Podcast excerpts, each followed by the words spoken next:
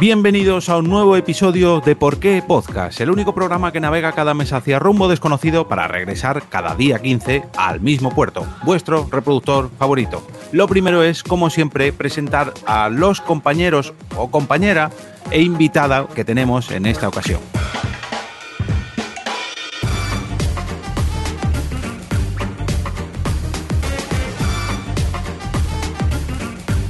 La primera y única de mis compañeras está aquí presente porque es lo puto mejor de este mundo y porque no quería perderse un capítulo tan puto bueno como este. Hoy tenemos a la señora Mónica de la Fuente. Todos los demás han muerto. Sí, no sabemos qué ha pasado, pero se han ido, han desaparecido. Al menos hasta el año que viene.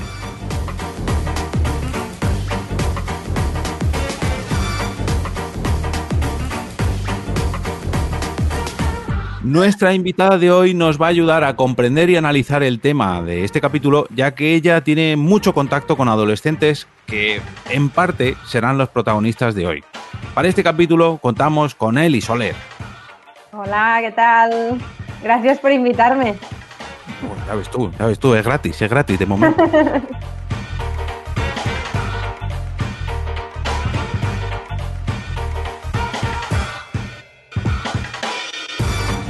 Y por último, este que os habla en plan presentando, esta vez intentando adoptar un lenguaje en plan generación Z, el señor Jorge Marín. Os damos la bienvenida al episodio número 91 de Por qué Podcast.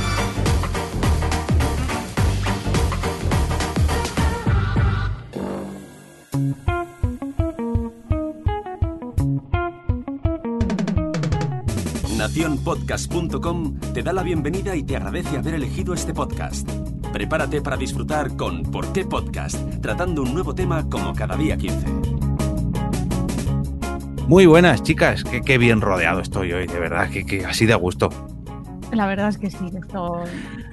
Hoy no es por a- desmerecer a Mamen y a Quique, pero. Pero, hombre. Oye, saludamos a Blanca, eh, ese miembro del equipo Sí, honorífico, honorífico. está presente, está presente en todos los grupos, está presente en mi casa, está presente alrededor de Por qué Podcast, pero lo que es en la grabación es. Quiero pensar que volverá. Yo espero que vuelva, la echamos de menos. Blanca, Está, está, está ocupada, se entiende, pobrecita, ¿no? Mm, Sí. bastante trabajo tiene. Digamos que ella lo achaca a eso. Pero bueno, sí, quiero pensar que volverá cuando se pueda, cuando pueda hacer un poquito más eh, abundante el destete, pues volverá.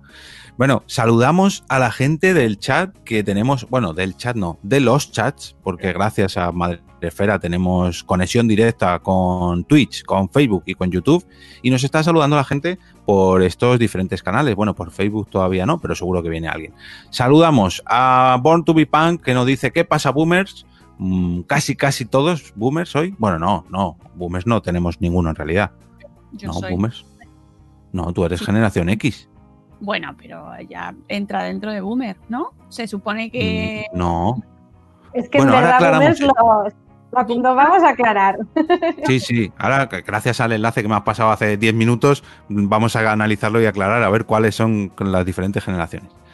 Eh, saludamos a Miss Peps, a Marisa, que dice que bueno, que es un lujo y que sabe que se ducha conmigo de lunes a viernes gracias a- al otro lado del micrófono, porque lo escucha en la ducha. Bueno, Recordemos que es un, a ver, ¿qué opinas sobre eso? Por favor. bueno, hasta se puede duchar conmigo siempre que quiera. Cualquier persona se puede duchar conmigo siempre que quiera, eh, gracias a mi metapodcast diario de cinco minutitos cada día. Saludamos también a Iñaki, que está en YouTube, que dice, hey, buenos días. A Sara Sola, que también le acompaña ahí en, YouTube. A eh, Chudip, que dice hello en Twitter o hello. Eh, a Nieves Albert, mi tía, que está ahí, que ella sí que es también generación X.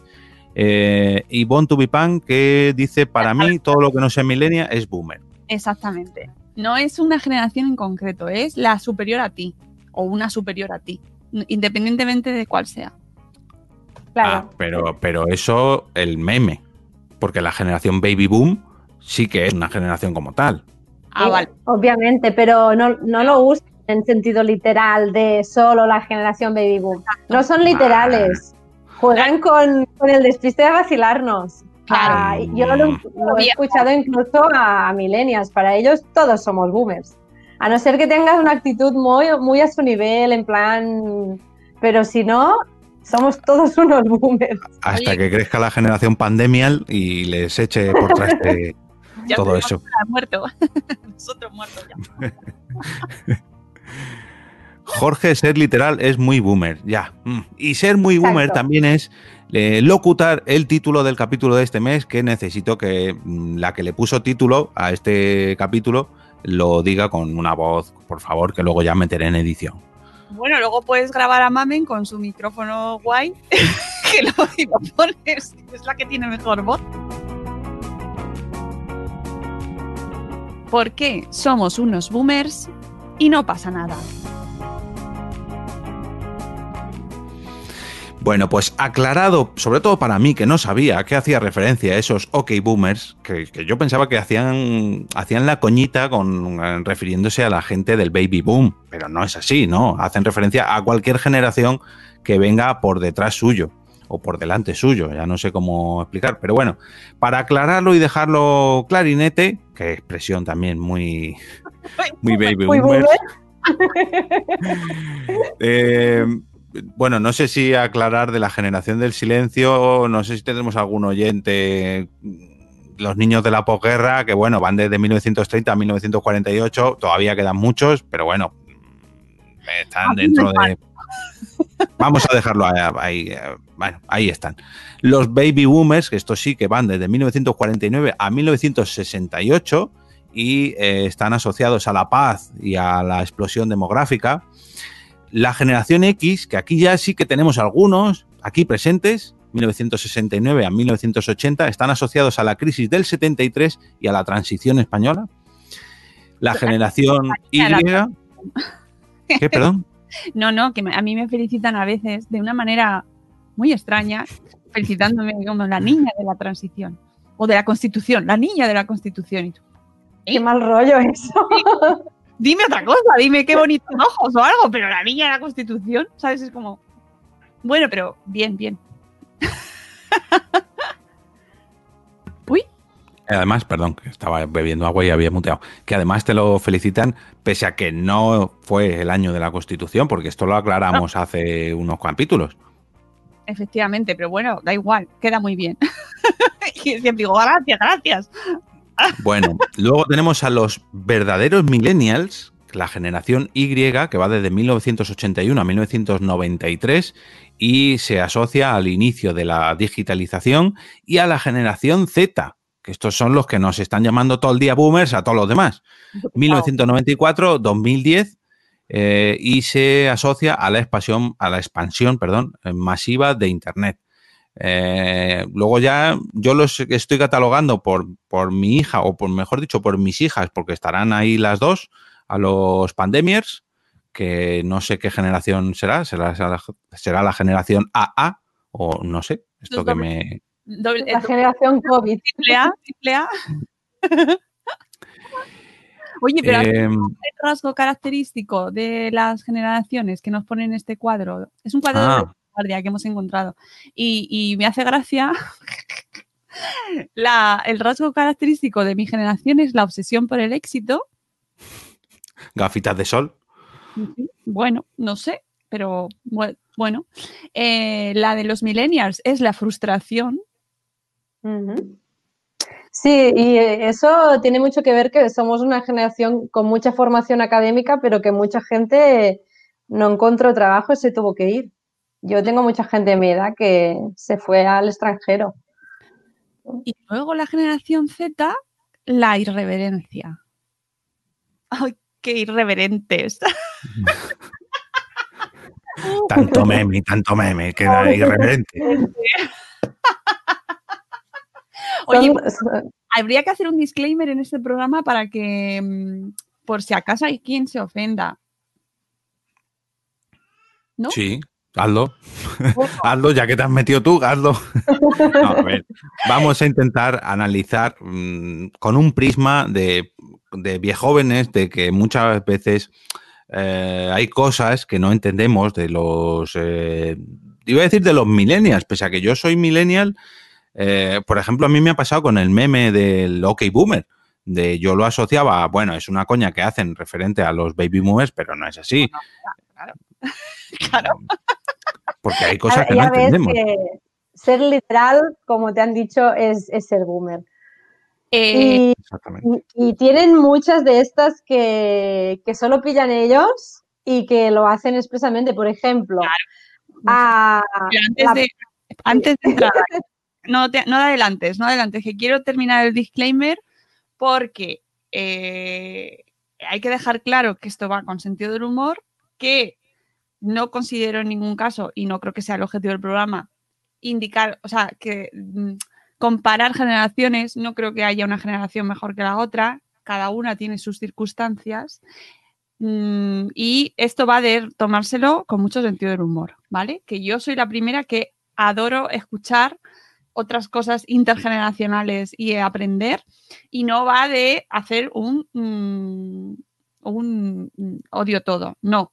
Pero es verdad que tiene, hay comparaciones muy graciosas. Entonces, para eso estamos, ¿vale? Ya. He hecho el disclaimer, que no, nadie se ofenda ni nada, ¿verdad? y ya está. Adelante. El- Yo vo- voy a abrir el melón. Voy a abrir el melón con un tema que es totalmente banal y es totalmente subjetivo mío, ¿vale? Y es el tema de los tatuajes, Aquí pues estáis diciendo, pero ¿qué tiene que ver este, este hombre que dice? El viejo este que se acaba de limpiar las gafillas ahí como, como un abuelo.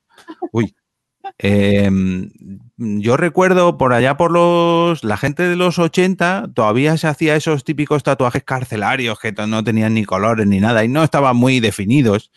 Por los 90 vivimos una época tribal y una época mm, mm, de letras chinas y letras aztecas y bueno, por los 2000 lo que se puso de moda sobre todo fue el color. Yo recuerdo que todo el mundo tenía una carpa china, bueno, perdón, una carpa oriental saltando por sus, por sus piernas y por sus brazos. Y ya por los 2010 o eso sí, ya lo que se ha llevado es mm, llegar a la tienda de tatuajes y tirar dos dados. Y te ha tocado un payaso en el muslo o te ha tocado una, mm, una letra random en el cuello o yo qué sé, es que no tiene ningún puto sentido. O sea, los tatuajes hoy en día, mm, no sé, yo lo veo que es tatuarse, da igual el qué y da igual el cómo y da igual dónde. Son tatuajes random de la gente, se tatúa cosas, incluso, sobre todo en la cara, eh, cosas que digo, pero ¿por qué tiene este hombre una estrella de David en, la mejilla? ¿O por qué tiene, no sé, ayudadme a entender esto? ¿Por qué se tatúan cosas random? Porque no tiene ningún sentido. Son como las sudaderas estas tan llenas de colores y de objetos y de formas que llevan muchos hoy en día también. ¿Vosotras lo entendéis? eh, no. yo sí que lo entiendo. es que trabajo Ah, con bien. mucha gente joven. Menos mal que está Eli. Ay, ah. perdóname, espérate, espérate. No, no, quieta, quieta, para, que es que no te hemos presentado, ni te hemos dado Ah. paso para que te presentes. Si es que la gente no va a entender por qué estás aquí hoy. Eli Soler, por favor, ayúdanos a entender quién es Eli Soler. Ah, pues yo soy psicóloga y trabajo con, con gente Z, con adolescentes, en varios institutos y, y bueno, pues eso. Tengo un blog dedicado a eso, que está en Madresfera, que este año ha ganado. Eh, eh, ahí te he visto, ahí te he visto. Sí, sí, estoy muy contenta. Ha ganado el qué. Ha ganado el premio a mejor blog de, de esta etapa de la adolescencia. Mm. Y estoy contenta y, Y nada, spameando. Tengo un libro que acabo de sacar que, Yo lo voy a buscar también, por aquí. que es co- convivir con un adolescente es fácil, si sabes cómo, y va dedicado a, a familiares boomers que no entienden nada, pues para entender cómo educar a, a una persona adolescente. Es decir, los que casi todos que van perdidos y no tienen ni idea, pues da unas pistas educativas para entender mejor a esa generación. Que yo trabajo con, con chicos y chicas de esa edad, me lo paso muy bien, agotan, ah, sales con la energía drenada, pero son muy divertidos. Y lo de los tatuajes sí que lo entiendo. Precisamente tiene que ver con ese tono literal que le ponemos nosotros. ¿Vale? Tú cuando te haces un tatuaje tan literal, de va a tener un significado y va a ser súper trascendental, guau, eso es muy boomer. Ellos se hacen un tatuaje para decorar y punto, ya está. Es algo para decorar tu piel y tu cuerpo, no tiene que tener ningún sentido. Y aquí está la gracia. y además he visto muchos tatuajes en, chicos y chicas que ah, parecen que estén como incompletos, que se hacen como solo la silueta, como un dibujo caricatura que no está ni rellenado. Y lo he visto cada vez más. Y es como, mm, ¿no has terminado la sesión o, qué ha pasado? Y no, no, es, adrede. Entonces es eso, es voy a decorar mi cuerpo y no tiene por qué tener un, sentido ni un valor. No, no me seas boomer. ¿Cómo vamos a aprender hoy, Jorge? o sea, gracias por la explicación, pero no lo termino de entender, porque es algo que te va a decorar tu cuerpo toda la vida. Yo qué sé, dale un... A ver, entiendo que es algo que pueden completar en el futuro, cuando les llegue la pasta para terminar esa sesión de tatuaje, pero... Joder, yo qué sé, a mí personalmente no, no me cuadra. Esos brazos que tienen por aquí, un unicornio, por aquí, a Heisenberg de, de ¿cómo se llama? De Breaking Bad. Eh, por aquí a Goku, por aquí a Bob Esponja, por aquí a... No sé. ¿Es como personalidades múltiples o qué ha pasado, no? Sí, sí, sí. Ah, o por aquí la foto de mi abuela. No sé, no sé. me he despertado con ganas y me lo hago y no le doy tantas vueltas. Yo sí que tengo, tengo llevo tres tatuajes pequeños y discretos y para mí tienen mucho significado. Soy una antigua en eso. Para mí representan mucho, pero no sé, es para toda vida. Yo no me tatuaría algo así random, pero ah, para ellos es algo decorativo y chimpum sin más. Ya está. Bueno, como saben que luego se lo pueden, se lo pueden borrar. Eh, Perdón, eh, pero es que me están saltando muchas alertas, sobre todo para los del podcast. Eh, me están saltando muchas alertas de los comentarios de todos los canales a la silenciar el móvil. Y perdón a la ah. gente de los vídeos, de, pero es que me están viendo comer una mandarinita aquí como un abuelillo hoy. Pues estoy muy. Pero es que me han puesto el chis. Aquí lo veis, me han puesto el chis que me. Ah, a lo mejor es eso, la alerta que me está sonando. Ah, claro, ya lo veo. Me han puesto el chis de diabético que me avisa de que tengo el azúcar bajo. Y que estoy súper abuelo hoy total, ¿eh? Madre mía, me están saliendo todos los achaques del mundo. Eh, y me avisa cuando me baja mucho el azúcar, debe ser los nervios del directo. Pero bueno, em, compañeras, ¿qué, ¿qué, más cositas no entendéis de los, de los de las generaciones actuales? Vosotras. Bueno, tú, Eli, claro, tú lo entiendes todo, claro, tú aquí juegas con ventaja, pero que por cierto, no he dicho el libro de Eli lo podéis comprar en la biblioteca Madrefera. en la librería. Ah, sí, a través de tenemos los enlaces puestos de, Amazon y estamos poniendo también poco a poco, porque vamos, lleva su tiempo, amigos. Tengo que buscar los enlaces uno a uno y ponerlos de todostuslibros.com para que los adquieran en las librerías de barrio en las más cercanas. Entonces, mm, vamos ahí en ello, pero ya lo podéis hacer vosotros también por vuestra cuenta. O si no queréis ir a la librería de barrio, que a mí me duele decir un poquito esto, pero bueno, podéis entrar en porquepodcast.com barra Amazon y también nos ayudáis también un poquito en el podcast. Pero bueno, Eli.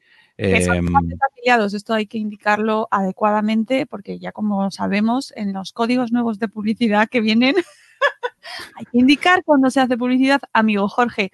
Aunque tengo que decir que no viene especificado el podcast como formato en el nuevo código de influencers y publicidad. Pero bueno, yo creo que está, se puede asimilar a YouTube, al, contenido eh, que se hace en un formato, pues eso, como puede ser un vídeo en YouTube o en Twitch, que tenemos a mucha gente de Twitch que seguro que nos ve, eh, e incluso incluso amiguitos, preparados porque viene también la regulación para lo que subamos a redes sociales. Y ahí no sigo porque esto da para más temas de la academia. Pero es que es, apasionante, no me digas.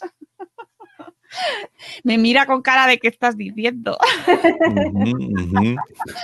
A ver, que ya, ya veréis. Bueno, que yo hay una cosa que, mm, que no entiendo mucho y yo creo, me pasa con los, ritmos de cosas, de, audiovisuales, ¿vale? Por ejemplo, eh, Twitch, ¿vale? Mm, Twitch es una plataforma en la cual yo me siento mayor nada más entrar. Nada más entrar. O sea, ya entro y envejezco 20 años más, porque está lleno de estímulos. Y entonces, eh, tengo ahí noto muchísimo la diferencia entre cómo percibimos las cosas tradicionalmente y cómo se están, o cómo le gusta a la gente joven ahora ver, ver las retransmisiones. Primero, múltiples cosas a la vez. Verlas así. Estoy viendo Twitch. Eh, en un móvil, eso además, ¿no? En un formato que ya es para todo, en un móvil. Pero además, con 800 avisos distintos a la vez. Cuando hay uno que se registra, el otro paga, luego hay otra voz, uno que paga para que salga su audio y sale con una voz horrorosa, como de robot, y sale hablando a la vez mientras está hablando el muchacho o la muchacha que están retransmitiendo, que además hay una cosa que me genera mucho, mucha perplejidad y es que no mira muchas veces a la cámara, sino que está mirando hacia el otro lado y entonces eh, la gente le está mirando desde esa cámara y él le está mirando allí. Y puede estar una hora y media mirando allí. ¿No? Es como si yo estuviera. ¿Y si es el programa? Sí. Hola amigos, estoy aquí en Twitch y qué tal. Y. No entiendo. Pues están jugando. Es que, a ver, hay que aclarar que también Twitch es una plataforma mm, en su mayoría, la gran mayoría de streamers eh, lo que hacen es jugar mientras que la gente les ve les ve jugar y les ve a ellos. Entonces, yo en cierta parte aquí lo entiendo. Pero eh, gracias, a, gracias a Twitch, cualquier persona puede eh, realizar sus streamings como se estamos haciendo ahora mismo o como hago yo en el canal donde estamos acoplados ahora mismo, que es hablando de peces, que bueno, no tiene mucho sentido con el resto de plataformas, o sea, de, de, de Twitchers. Lo podrías estar haciendo en YouTube igualmente. Ahí no lo hago por la plataforma en sí, el propio canal, pero las otras... O sea, los otros tipos de retransmisiones sí están muy definidas por el canal que es, pero YouTube, o sea, el tuyo en concreto de los peces, bueno, es más es súper relax, como el capítulo de hoy, de que bueno, vamos a intentar hablar de cosas de más, un poquito más suave, vamos a bajar el ritmo a comparación de la gente de Twitch, que eso hablan todos así y ganan premios y cofres y Eli, por favor, ayúdenos a entender por qué la gente va tan a Twitch y se pasa horas y saltan de un canal a otro y se suscriben. Y por favor, y se ha suscrito a alguien, se ha suscrito a alguien. Ah, resultan estresantes. Sí, sí. A, mí, me estresan ¿eh? también consumirlo, sí, pero yo creo que el, multitasking que tenemos incorporado ¿no? nuestra generación, de estoy trabajando con dos pantallas del ordenador y pim, pam, pim, pam, pim, pam, ahora es eso, traducido al multidigitaling o como lo quieras llamar, porque pueden estar conectadas a varias redes y en la misma red haciendo varias cosas y varios estímulos y es eso, yo creo también tenemos que entender que consumen información de otro modo. una persona adolescente ya no va a leer un blog, lo siento, pero no. no leen blogs, no. Abren un tutorial de YouTube y consumen la información eso de, un modo audiovisual. Y tiene que ser rápido. Si tú subes un, un tutorial y es muy largo y hablas muy lento y te alargas, eso no. Tiene que ser pim pam, pim pam, pim pam, hablo rápido, salen cosas, wow, wow, wow, wow. Y así les enganchas pero, horas, ¿eh? O sea, que los vídeos de Ibai Llanos, por ejemplo, que, lo peta muchísimo, ¿no? Entre la audiencia muy joven, duran horas, o sea, puede estar dos horas.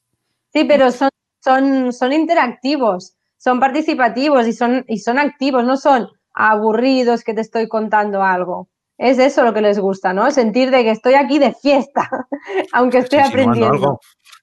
No, pero Claro, cuando haces algo que es como muy monótono, se aburren, se cansan. Cambio es allí y venga, va, fiesta y grito y mil cosas y no sé qué. Y, a mí me estresa, pero a ellos les gusta y les engancha.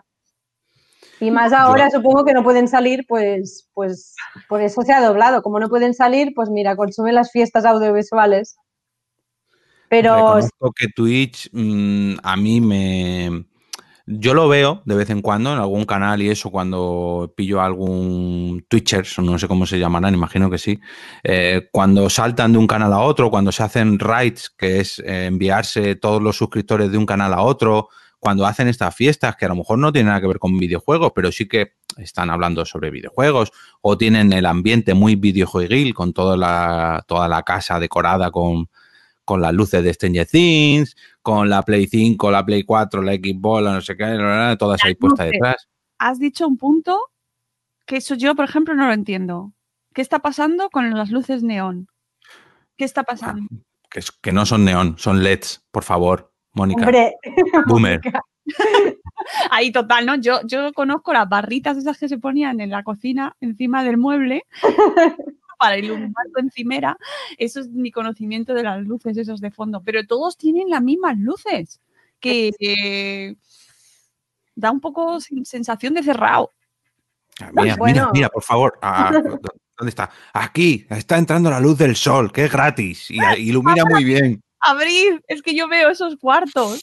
Ah, huele a parque, huele a parque cuando he abierto la ventana. Por favor, que no suene muy prejuicioso, que va a sonar todo, pero es que de verdad, es que no lo puedo evitar, es que son chicos muy jóvenes que le deben que eso.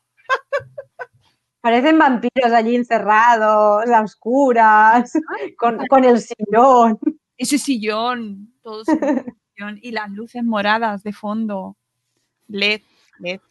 LED, luz de, LED. de fondo y, y de, mm, y de iluminación, que yo por suerte hoy tengo esto súper iluminado, pero todos eh, tienen aquí el circulito este de, de foco para que se les vean hasta los brillos en los ojos y que por favor no se pierda nada de todo su teclado, que también los teclados están todos retroiluminados. Tienen LEDs hasta debajo de los teclados para que se vea que están jugando con el último teclado que me parece muy bien porque en cualquier vídeo tiene que estar todo súper iluminado, que no nos perdamos ni un detalle. Pero Ay, lo que dices tú, quedado. tienen- Ah, me he quedado. No, ¿No? Yo no. Sí, se ha quedado, a Ah, mí se me ha ha quedado como paralizado. No. Vale, vale. bueno. El otro día leía un post precisamente, porque yo sí leo blogs, como los jóvenes. Eh, sí, joder, pues es que yo soy una señora mayor, ya me lo dice Jorge muchas veces. A mí ya me ha quedado claro. Eh, pues 40, ay, ¿cómo es? 40 digital, no, 40, 40 digital, ay, no me acuerdo. No, no, no, es un blog que, mm, que habla de gamers. Bueno, luego, me- luego lo busco y lo- os diré el nombre, pero tenía un post sobre qué pasa cuando tu hijo te pide un cuarto gamer. ¿Vale?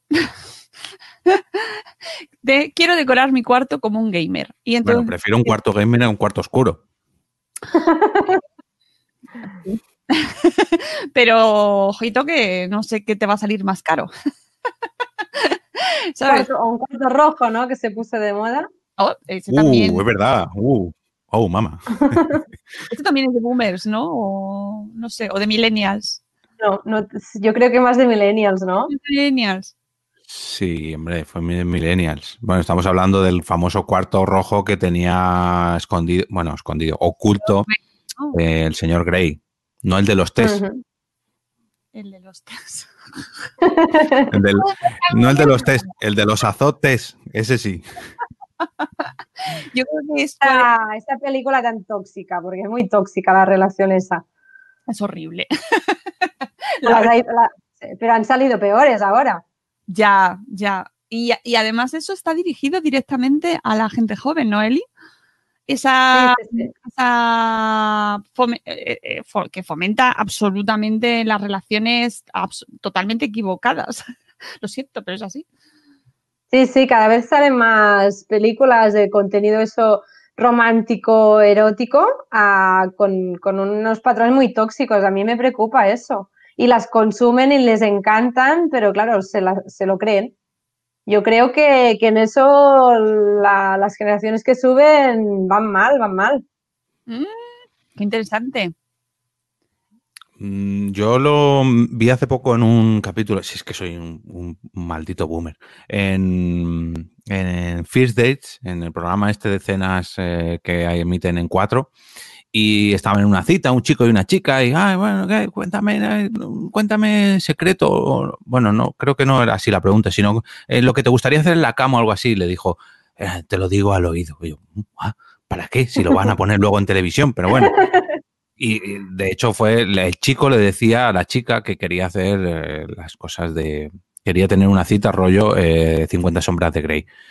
Y la chica se quedó como, "Eh, no sé yo si esto me va a gustar y sobre todo no me va a gustar que me lo digas en televisión en directo, que es como, pero por favor, se puede ser más agresivo sexualmente, joder, te quiero hacer todo eso, sométete, joder, yo qué sé, a ver, te puede gustar o no, ojo, yo lo puedo, esto lo respeto, ¿eh? que le guste, para adelante con todo.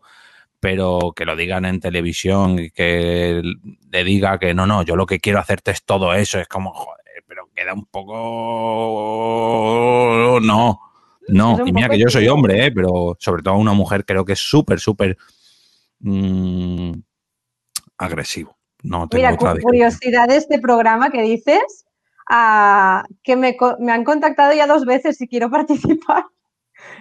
No sé por qué. Yo, sí, sí, sí, a través de Instagram me han contactado ya dos veces con, con, una diferencia de meses entre medio, de si quiero participar como, como gente que va a las citas. Y yo, uh, yo, yo, estoy casada, o sea, dato y tal. Uh, pero bueno, no les he dicho que no, que gracias, pero que no. sí, sí, no sé. Supongo que buscan a perfiles, yo qué sé, de diferentes edades y diferente gente. Pero ya van dos veces que me han contactado. Y es como, Mm, gracias, ya tengo pareja. Qué fuerte. Yo que me está rompiendo la magia de la, de la Sí, pro- sí. programa, pero entendía que era la No sé si hay, más, si hay más gente que lo diga, no espero no ser la única, no sé. No, A mí sí, Insta- Instagram me pasan cosas raras, pero esta me pareció graciosa, muy respetuoso y todo, ¿eh? Que nos gustaría invitarte y tal, que das el perfil y yo, bueno, soltera no estoy. es lo que buscan, ¿sabes? Me parece muy interesante el tema de las relaciones personales. Eh, escuchaba un podcast hace tiempo, no recuerdo qué podcast era, la verdad, mal por mí, porque no, no me acuerdo, pero sí me llamó la atención, como decía, hablaban sobre este tema de la diferencia intergeneracional en las relaciones personales y, afectivas, y decían cómo ahora mismo em, se perdía, estaba un poco perdiéndose el tema de la amistad con las con los aminovios, ¿no? Con los fue amigos. sí, con eso, con los amigos, eso, a mi novio que ha quedado súper rápido. ¡Boomen! no sé, con los con los follamigos, ¿no? O sea, como que las relaciones ya se estaban, todas tenían, pasaban por ese tamiz sexual y era lo normal, ¿no? Y se estaba perdiendo el, el tener una amistad en sí misma, únicamente una amistad sin tener Para nada hablar, solo, sin follar. que te pueda llevar muy bien, ¿no? Es- Ah, eso también tiene muy, mucho que ver con los mitos del amor romántico. Parece que un chico y una chica no podemos ser amigos, que siempre si hay una amistad debe haber algo sexual. Y no tiene por qué. Lo que pasa que sí que creo que las generaciones de ahora tienen más libertad sexual y si tienen un amigo o amiga y les apetece, pues se puede decir echar un polvo, ¿no? ¿Sí? se puede. De momento Vale, nadie nos ha pues dicho lo nada. ha- Vale, Se- pues lo, lo hacen, lo hacen y ya está. A generaciones de muy antaño, pues bueno, perdían la virginidad muy, mucho más tarde, en relaciones muy estables, ahora eso no pasa. Van acelerados y aceleradas a nivel sexual. Y, Y, también tienen más libertad, claro. Si con mi amigo me pone, pues venga, ya está. El tema de las Bueno. apetecitas me parece también que ha cambiado. Con Mm. mi amigo, mi amiga, mi amigue, porque ese es otro tema también, que ya el tema del poliamor eh, ha abierto tanto todo que, oye, a mí me parece perfectamente respetable. Yo que cada uno se meta en la cama con quien quiera, con quienes quieran, que puede ser uno, dos o X, perfecto, todo. Pero es lo que dice Mónica, que eh, yo, al menos desde, desde mi perspectiva, desde mis gafas y ojos eh, millennials, veo todo como en esa clase de instituto ha habido de todo ya. O sea, como entre una enfermedad venérea, ahí es, venga, a la barra libre. ¡La villa! Eh, Yo, no, yo, lo, yo lo veo y, y sé que asusta a las familias, pero hace poco en una clase me decían, chicos y chicas, ¿eh? me decían, "Ah, yo no quiero pareja, eso para cuando sea viejo, es decir, 30 años, eso ya es ser viejo para ellos. 22. No, cuando ya sea viejo y quiera tener hijos, pero ahora lo que quiero, pues, pues es pasármelo bien. Y Claro, pero lo- picando. una vuelta al concepto, porque en nuestra generación eh, todos queríamos tener novios y novias y, la, y buscábamos la relación. A, a ver, luego había de todo, ¿eh? Pero no, que, siempre, se ha, siempre ha habido relaciones eh, mm, de un solo día o de una sola noche, ¿eh? O sea, no es que antes no pasara.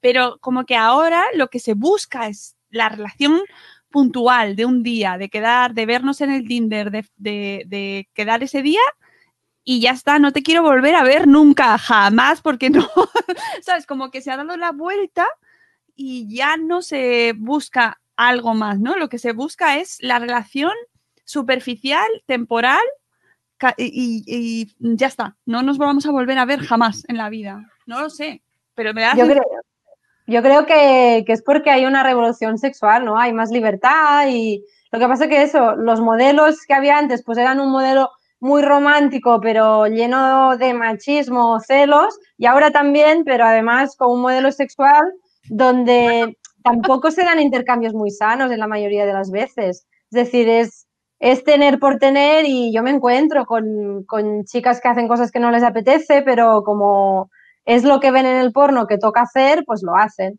Y chicos que quieren reproducir cosas muy heavy, que ven en el porno y claro, es lo que conciben como sexo. Es decir, a mí no me parece mal que tengan relaciones sexuales esporádicas. Son libres de hacerlo. Lo que pasa que, claro, lo hacen a edades muy tempranas que tampoco saben gestionarlo y con unos patrones muy chungos. Que claro, ah, si tuvieran un, un patrón sexual sano, saludable, me parecería bien, pero el que tienen de la pornografía es, es, muy machista y muy violento. Entonces, reproducir eso y a edades súper tempranas me parece, me parece dañino. Ese es el problema. El problema no es que tengan sexo, pero es el modo, ¿no? Y lo que al final mueve, porque ya no son solo a que te puedas quedar embarazada o infecciones de transmisión sexual, ¿no? Sino a nivel emocional, con 14, 15 años, depende de qué cosas, respira hondo. Ese es el problema, ¿no? Pero claro, lo ven como súper libertad y si les dices que no, te ven pues eso, que eres un boomer y, que los quieres reprimir. Aquí está el kit de la cuestión. Yo cuando doy talleres siempre, siempre voy con el enfoque positivo, ¿no? De que el sexo está bien y que no vengo a prohibiros nada ni a daros grandes lecciones, pero a dar herramientas para que se haga de un modo positivo. E-, ese es el problema. Pero bueno, a, nuestra, a nuestra edad también habían riesgos y, cosas malas. Lo que pasa que ahora pues está todo como más adelantado, yo creo. Que es lo que decíamos antes, que no, mm. que no es el objetivo de este programa comparar generaciones, pero sí que es verdad que las cosas han cambiado, para bien, para mal, para, para yo qué sé, porque obviamente en nuestra época, en mi generación, eh, no, pues eh, eh, no se hablaba directamente de sexo. O sea, no apenas creo que nos hemos educado eh, en La vida es así, en los dibujos de, de, era así una vez el cuerpo humano, era toda la, eh, la información que nos llegaba sexual sobre la reproducción humana. Creo que ese capítulo de cómo se quedaba embarazada era el Greatest eh, ahí quería entrar yo un poco. Bueno, primero quiero saludar, antes de entrar en el porno, porque quiero hablar de porno, eh, saludar a Sonia, a José Luis Alía y a Alan, que acaban de entrar por YouTube y por Twitch. Y precisamente en el consumo de porno que comentaba Eli, Wow, espera, que tenemos comentario de la de Nieves. Al ahora lo lees, Mónica. El consumo de porno que comentaba Eli y la manera de consumir que tienen los adolescentes, que hablábamos antes, por ejemplo, con Twitch, de tan directa, tan rápida, ta, ta, ta, ta, ta, ta, comparándolo con lo que comentabas tú de, no, el modelo de reproductivo que nos enseñaba, así es la vida. Joder, tiene que haber un término medio, yo qué sé.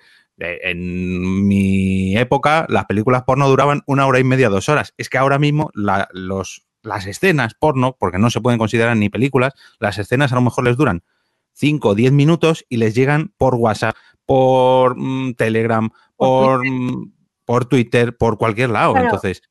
Aquí discrepo porque Twitter es de boomers. Twitter no, no lo usa. y Facebook menos. Facebook es de viejos directamente. Pero sí, por, WhatsApp, por Instagram, por Snapchat, por Telegram, por todas partes. Y ya no el, porno como tal, sino el, eh, ¿cómo es? el sexting. Que ellos, esto de, no, subo una foto que se borra a las 24 horas o que se borra en cuanto la ve la otra persona, es como, ala, venga, a despelotar aquí que esto da igual y no es así, hay que aclarárselo. Ha Es sido una peligroso. práctica muy, muy en auge ¿eh? en el confinamiento, por lo Sí, que me no, cuentan. normal. ¿Ah, Y- y sí? seguro que sí, sí, sí, sí, sí. Claro, ah, si, si estás confinado, confinada en tu casa con tus padres, pues ¿qué haces? Sexting. Claro, Son- han sido tres meses, ¿eh? ha sido muy largo. Ten en Sí, cuenta. Sabemos que Pornhub, la plataforma de, de difusión de porno online, eh, ha sido de lo más buscado y lo más utilizado en Internet. Y tiene, tiene muchos lados oscuros eso, ¿no? Ese consumo de porno eh, rápido, accesible en cualquier momento, sin filtros, sin de- de- de- o sea, incluyendo ahí que cabe de todo. O sea, es una barbaridad. Eso tiene muchas consecuencias, creo yo, desde mi lado boomer, porque soy muy mayor. Sí, sí. Me- yo me encontraba hace un- unas semanas en un taller que daba que poníamos como dudas, ¿no? De temas de sexualidad, dudas y, tal y cual, ¿no?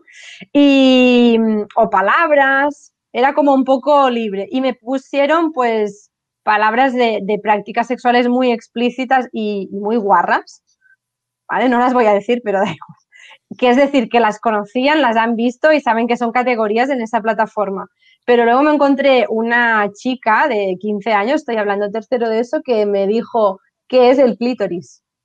Claro, eso es muy grave, ¿no? Y le dije lo que era y me dijo, ¿y dónde está? Y yo allí dibujando, cuando tercero eso, eso lo deberían saber, dibujando, explicando. Sus caras de muchos chicos y chicas eran de que no sabían de lo que estaba hablando, de primera noticia. Pero claro, luego sabían un montón de, de- de categorías y prácticas, de cosas súper chungas, que era como, por favor, Oh, claro, e- eso es empezar la casa por el tejado. Ah, así estamos, así estamos. Pero claro, puedes acceder a, ¿tienes 18 años? Pues es que sí, ya está. Las familias instalan control parental. A mí el control parental me lo dicen, se lo saben fumar.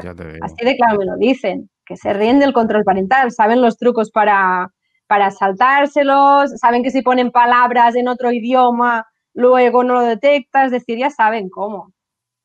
No, no, no sirve el control parental, es, es para, para las familias que estén tranquilas, pero no funciona. el comentario de Nieves eh, que dice quizás el acceso a Internet y poder ver todo el porno cuando no has madurado del todo da lugar a confusiones y no es lo mejor. La libertad es fundamental, pero bien entendida. Saludos.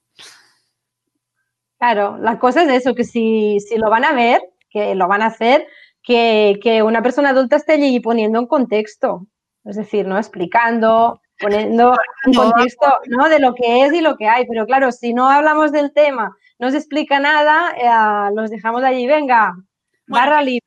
es lo que pasaba antes, lo que es verdad que tenías menos acceso a Claro. contenido. Cuando llegó, me acuerdo perfectamente cuando llegó el Canal Plus a España y echaban las pelis porno los viernes, me parece que era, o los fines de semana, eh, la gente se hizo especialista, la gente que no lo tenía, eh, no estaba suscrito, a verlo con las rayitas, Con Los truquis. escenas. Porque no teníamos acceso, era como los, o sea, nosotros salíamos de los rombos. Eh, O sea, yo he, yo he tenido películas con rombos. Y aquí en Girona había TV Girona, que yo no sé qué edad tendría, 18, 20 por ahí. Ah, había TV Girona que, creo que era el viernes por la madrugada, cuando llegas de fiesta muy madrugada, hacían como anuncios porno de, bueno, una chica allí tocándose de llama y había como un chat. Y, y eso es lo que consumía mucha gente, que tampoco era muy explícito, era una chica un poco tocándose y llama ahora al chat en directo, no sé qué. Pero el acceso era eso o ir a comprar con mucha vergüenza una, una revista.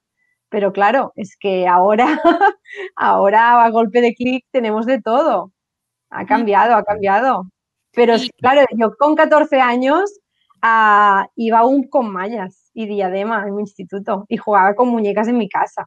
Ah, con 13, 14 años. Ahora con 14 años es que ah, los hay que ya tienen novio, novia o ya son activos sexualmente.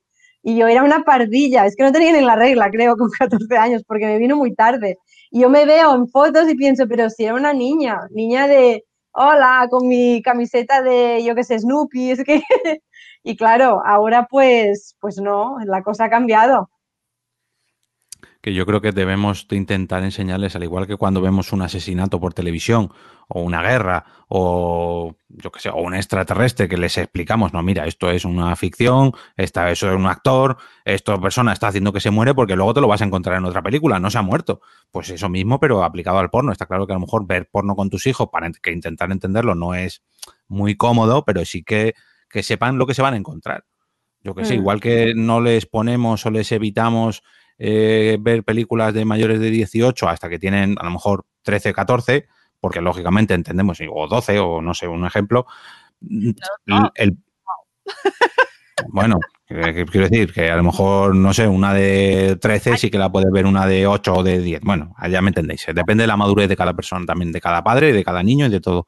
Pero sí que intentar hacerles ver que eso, que, que el porno, lo que se van a encontrar no es lo real, porque si luego se lo van a encontrar, que los 25 compañeros de clase se están creyendo que eso es real, al final en esa burbuja van a aceptar como que eso es lo que hay que hacer. No, eso no es lo que hay que hacer.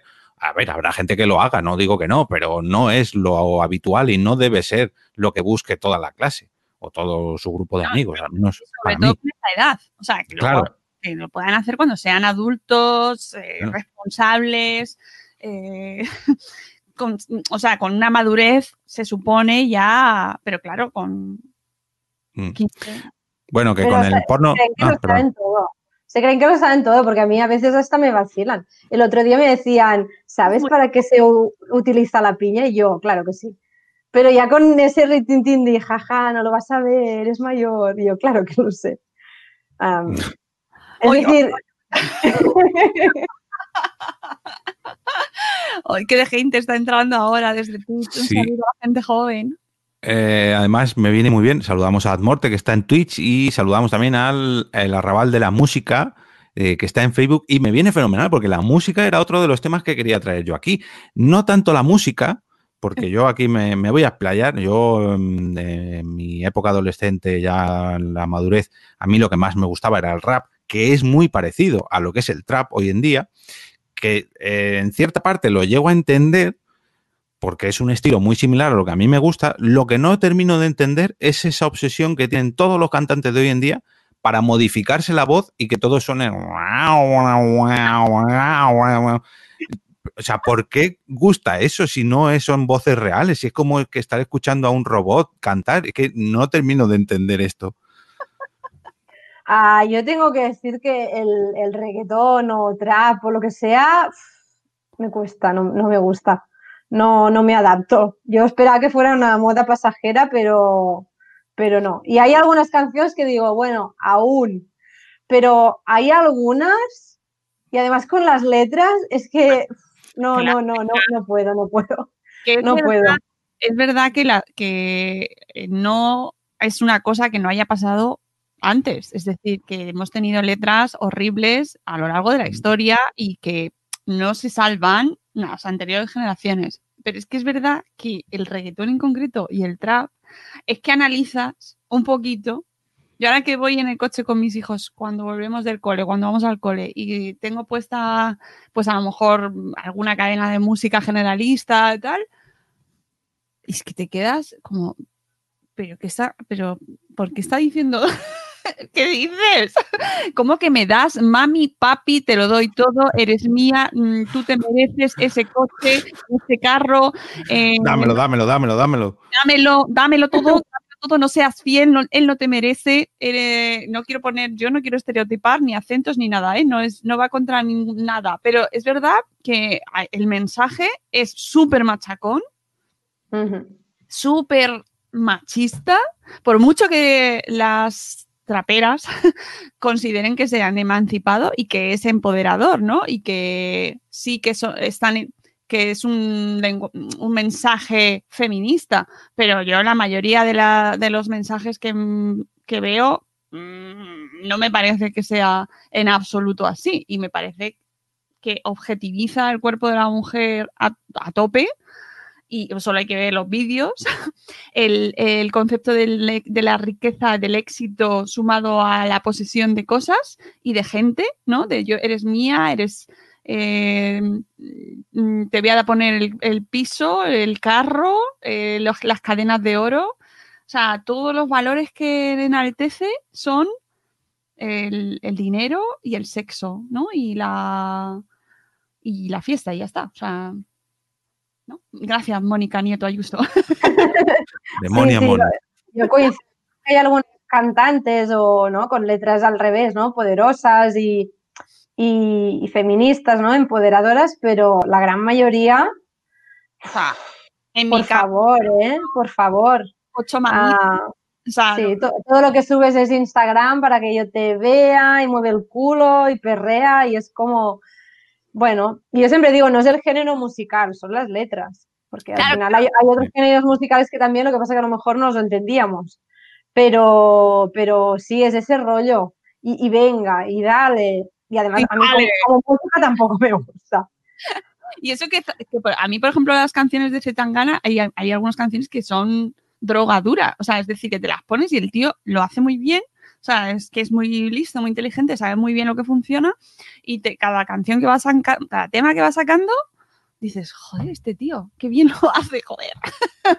pero, pero luego analizas ciertas canciones, ciertas, y en general la mayoría, si tú te pones en Spotify, que a mí me gusta hacerlo de vez en cuando, eh, y ves la lista de grandes éxitos de España, o incluso a nivel mundial, pero las que sean latinas. Eh, mira, dice Admorte, es un compendio de varias cosas porque hay bases musicales de ese estilo que no están mal. Es verdad. Pero Claro, las letras claro. y los vídeos que les acompañan son basura. Es que, eh, o sea, es todo, todo el, ¿cómo decirlo? Eh, El estilo musical, porque la música, las bases, por así decirlo, están muy bien, pero luego hay, algún- bueno, hay letras que se libran, pero lo que es la gran mayoría, el concepto de trap o reggaetón es eso, de mami, mami, culo, culo, dámelo todo, yo me bebo, yo me forro, yo no, incluso ellas también lo, lo presumen, no, no, es que yo lo hago porque estoy empoderada y porque puedo hacer, puedo mover en mi culo y puedo presumir que me parece perfecto ¿eh? que tú lo hagas, pero a lo mejor mete una canción sobre eso y otras 10 sobre tu empoderamiento en otros aspectos, no solamente en poder enseñar el culo. El tema del empoderamiento y mover el culo a mí me genera mucha, o sea, no, ¿vale? Yo quiero mover mi culo y lo muevo, pero esa es la esa es la imagen que quedamos a las nuevas generaciones de que eso es empoderarse. Obviamente tú puedes hacer con tu culo lo que tú quieras, pero eh, una imagen sexualizada en la cual el, eh, tu objetivo es conseguir al papi, ¿vale?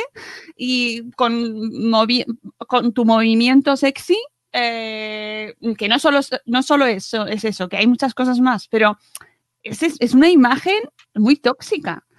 Pero es que es el problema. El problema no es que te vistas con los pantalones cortes y muevas el culo. El problema es que lo hagas para la mirada de ellos. Que eso no es empoderamiento. Es que te sigues cosificando, es lo mismo. Y claro, pero eso entenderlo a una persona tan joven ah, es complicado, ¿no? Entender estos conceptos. Y además es que yo siempre digo, par- por, par más que tú vayas y les cuentes con palabras, luchar contra ¿no? los estímulos audiovisuales que reciben constantemente es, es, es una guerra casi perdida. Deberíamos estar explicando, explicando y contextualizando constantemente. Este libro, Educación Tóxica, eh, me lo estoy terminando, tengo que pendiente eh, traer a... Mm, No sé si, eh, bueno, no sé si soy yo, pero a mí se me ve tu imagen paralizada, Mónica. Ah, Sí. Yo te veo un poco borrosa, Mónica. Me quita la cámara y vuelve a poner, a ver si reengancha, porque está, a mí te me has quedado así y no vemos el libro. Ahora, Eh, yo al menos no, a ver qué opine la gente del chat, pero bueno, da los datos del libro y Bueno. ponemos un enlace. eh, le, le voy a llevar a Madresfera pronto, en algún momento lo conseguiré. Eh, se llama el libro Educación Tóxica, el imperio de las pantallas y la música dominante en niños y adolescentes. ¿Vale? Es un temazo, es un temazo y es todo lo que estamos tratando aquí. Eh, este eh, escrito por Johnny Yescas, que es profesor, investigador, y, y- y hace un estudio, ha hecho un estudio durante mucho tiempo con, pues en clases, en coles, en institutos, eh, profesor de secundaria y bachillerato, doctor cum laude en Sociología y Comunicación, con premio extraordinario de doctorado en la Universidad Autónoma y licenciado en Bellas Artes, con premio extraordinario. Bueno, es un, un poco. Ahora, ¿vale? ahora, enséñalo ahora que ya parece que ha recuperado todo. Mira, educación tóxica, ¿vale? Se llama. Eh, da una visión, mm, es muy, bastante aterradora, pero es muy, muy interesante de analizar sobre todo esto que estamos hablando y que nos, que está, si te fijas un poco, está a nuestro alrededor en todas partes, ¿vale? Y el tema de la, de la música, de los contenidos audiovisuales que consumen, sobre todo los niños y los adolescentes, que hay un poco rascando que hay detrás. Que es decir, yo no considero que todo sea malo, no, por supuesto que no, y hay cosas que disfruto y que comparto con mis hijos, pero sin tener una mirada crítica, que esto me estoy poniendo muy madreférica, pero es que no lo puedo evitar, porque la mirada crítica hacia lo que consumen es necesaria y también hacia lo que consumimos nosotros. Así que súper recomendable este libro, Educación Tóxica, de John E. Illescas. Eh, la editorial es El Viejo Topo. Y lo tendré en algún momento, estoy paralizada, pero Mm, se oye, ¿no? Sí, sí, sí, te- no, yo te veo y te escucho. sí, yo Ah, también. vale. Ah, Ah. porque Nat va con un poquito de jet lag. de lag. Mm. Eh, de jet lag. Qué boomer. Boomer. Pues eso, que es un gran, es una gran obra y para los que tenemos hijos en esas edades, si nos interesa este tema, porque es muy interesante y da, mucho que, sobre lo que pensar, es muy recomendable. Y, eh, yo lo recomiendo a todos. Es de entender que, que todo educa, todo, cada anuncio, cada película, cada dibujos, cada serie, cada canción, todo educa, todos son inputs educativos. Y claro, si lo que reciben en mayor parte es machista, es tóxico, es lo que van a aprender. Sí. ¿no? Por más que luego yo me siente a hablar un rato en el- o en el instituto hagan una charla. Ah, yo creo que hasta que no haya un cambio muy grande a nivel de educación y a nivel de medios de comunicación, que alguien se ponga serio o seria y haga un filtro heavy, es- Claro. no, no vamos a cambiar. Porque además, eh, mirando un poco lo que hay detrás de ese- esa música y quién está detrás, qué grupos, eh, qué empresas son las que controlan esos contenidos audiovisuales, también te da una visión muy interesante sobre qué contenido es el que se consume de manera mayoritaria, porque es que la- eh, los pequeños medios, los pequeños sellos musicales, por ejemplo, pues no salen. Mm, Tú entra, o sea, yo os invito a que entréis en Spotify en los grandes éxitos o en YouTube. ¿Qué canales se te salen por defecto en YouTube? ¿Qué vídeos salen en YouTube? Mm. Y ¿Sabes? además, llevándolo un poco a nuestro terreno, eh, hace poco que tuve un, un- que Sune me escribió, oye, no encuentro por qué podcast en Spotify. Y yo, ¿cómo? Eso porque no lo estás poniendo bien, hombre, Sune. Y no, eh, estaba poniendo por qué podcast junto con su acento, con su entrecomillado, todo. Y resulta que poniendo por qué podcast en Spotify aparecíamos en el puesto 41 de los resultados. Y yo diciendo, pero vamos a ver, si estás buscando literalmente el nombre del podcast, ¿por qué no sale, ya no voy a decir el primero, pero yo qué sé, el tercero, el cuarto, el décimo, no, no, el 41. Por delante aparecían, en este caso son podcasts, porque son podcasts, pero podcasts que ni tenían nada que ver ni con la palabra por qué, ni con la palabra podcast, sino que estaban ahí, pues porque estaban ahí. No voy a decir que paguen, pero sí porque tienen mucha audiencia y porque tienen ese picorcito para la gente.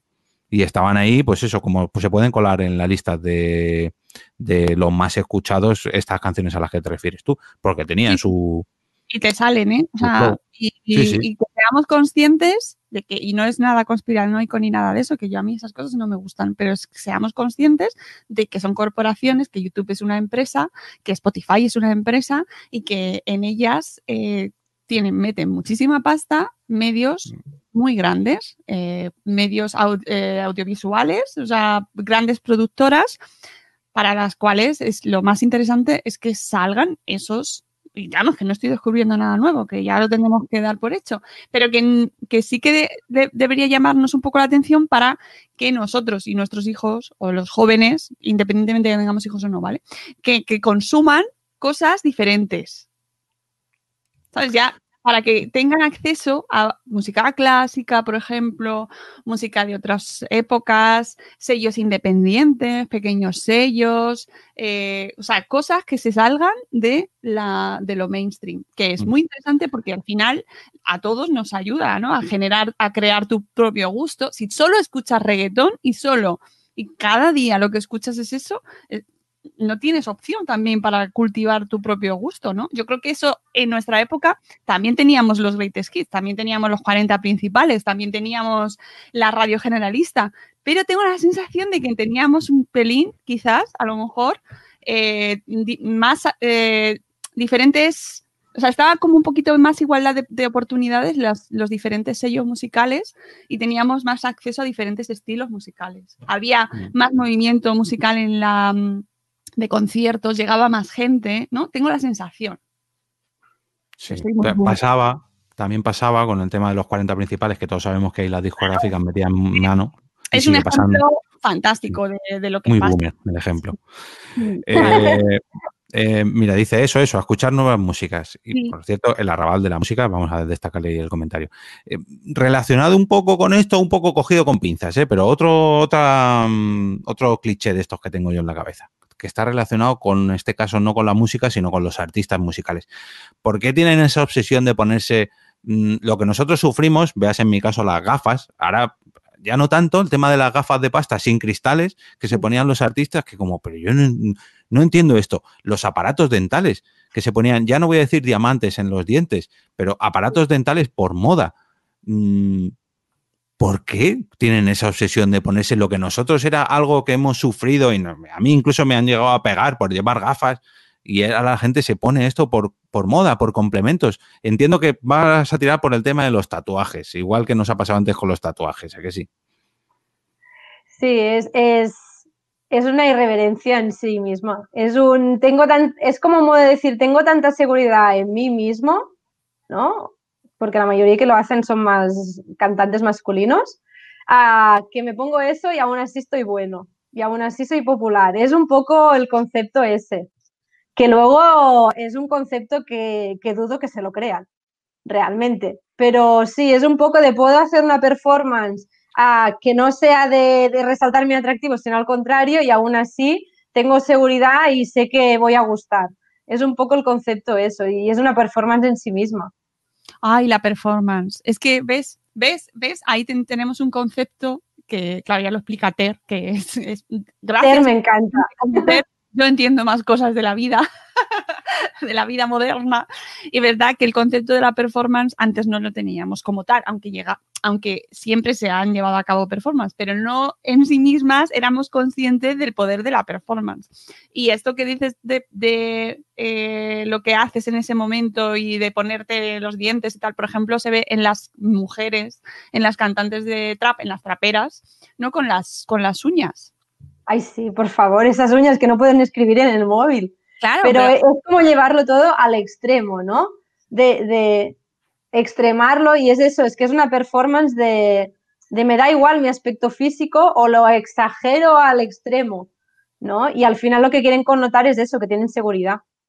Eh, hay una entrevista de Ernesto Castro, que es un filósofo muy joven, pero que es muy interesante, que analizó eh, el, el, fenómeno del trap. De hecho, yo es el momento libros. Otro libro. La recomendación.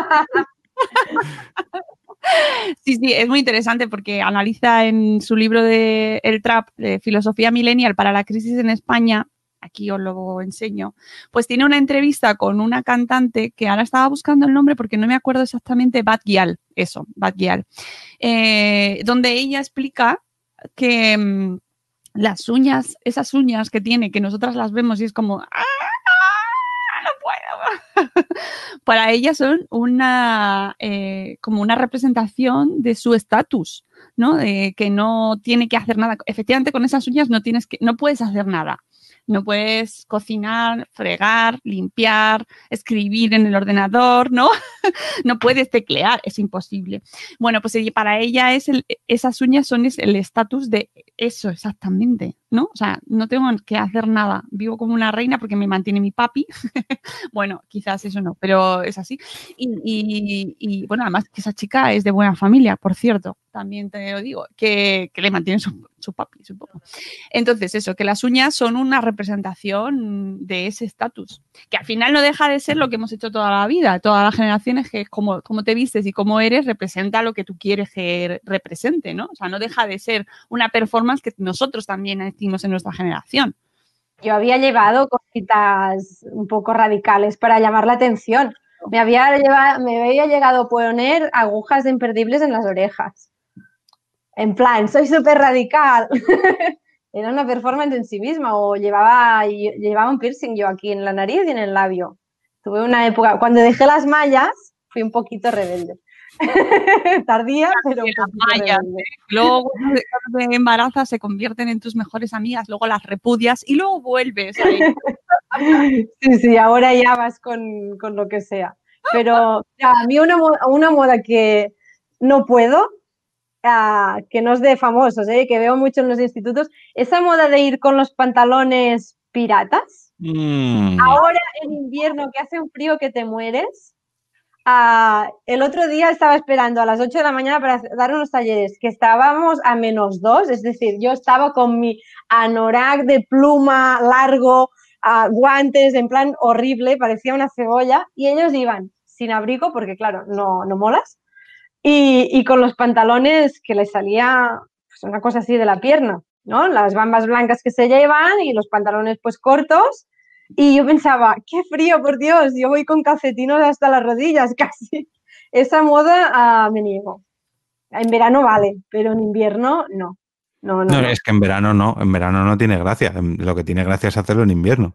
Y muy relacionada también con esa moda es el hecho de los calcetines hasta la rodilla, cosa que antes era eh, impensable. Que bueno, esto a lo mejor pues son modas pasajeras, ¿no? pero es lo que dices tú, cuando ya atenta contra tu propia integridad física porque te puedes morir de frío, es como, pero por favor, no sé, algún tipo de término medio.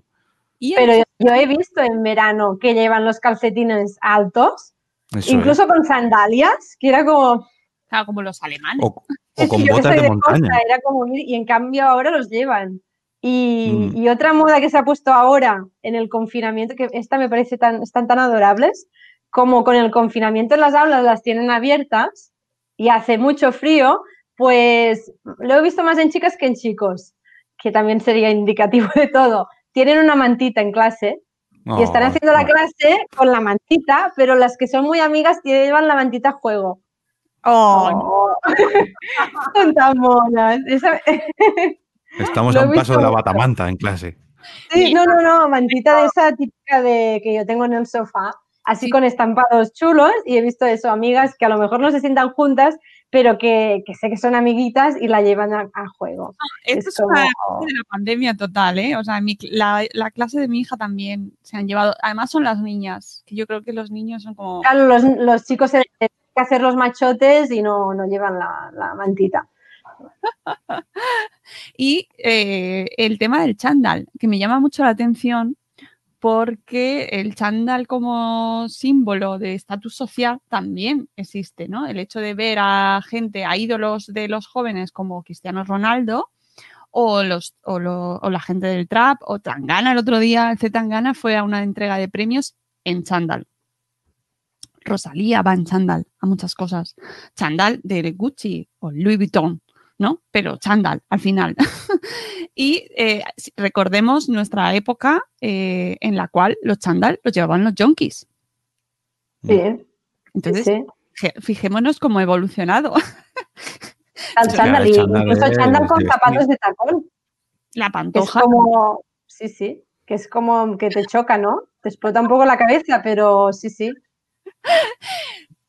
Ídolos, ídolos de nuestra época.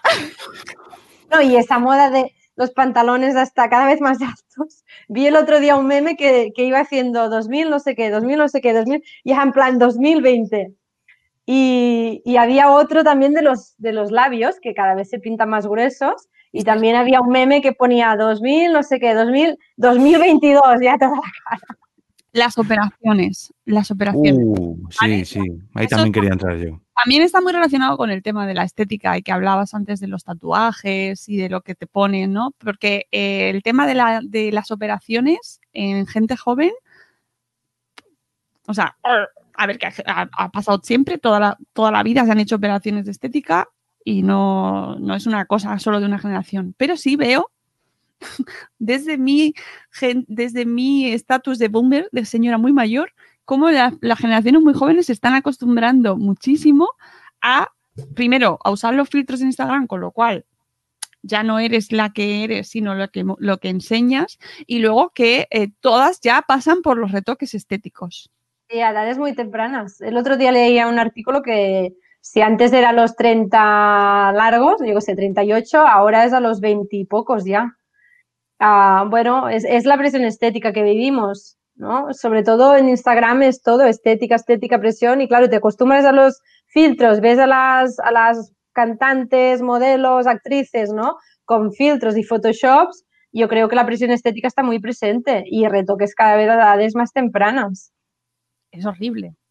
sí, pero, pero, además es que son retoques que, que va a gusto, ¿no? Y cada cual le gusta lo que le gusta, pero es eso, esos labios enormes, ¿no? Lo, todo, esos pechos, no sé, que no son retoques, que antes eran como retoques naturales, en plan, no quiero que nadie se dé cuenta, y ahora son como retoques de, yo qué sé, venga, ¿no?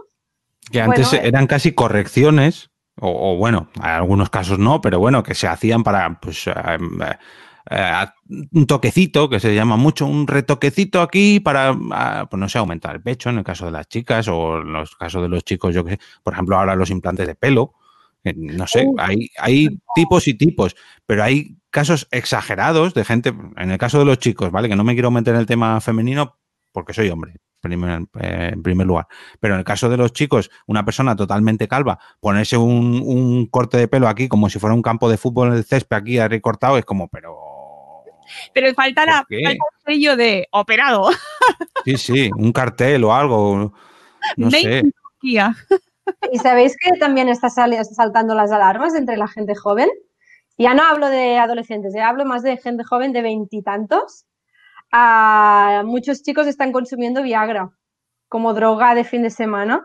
Porque claro, tengo, sí, sí, hay un estudio que cada vez más. Claro, como para, tengo. ¿Para usarlo como se debe o por droga para discoteca? No, para usarlo como se debe. Es decir, como ah. tengo una expectativa sexual muy amplia y tengo un límite de una noche, lo que quiero es dar la talla al máximo y estar, yo qué sé, seis horas seguidas, pues me tomo una Viagra.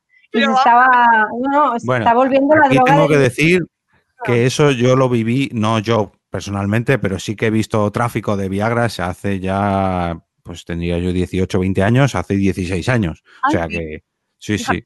Eh, claro, es que es lo que tiene, que no me pilla cerca.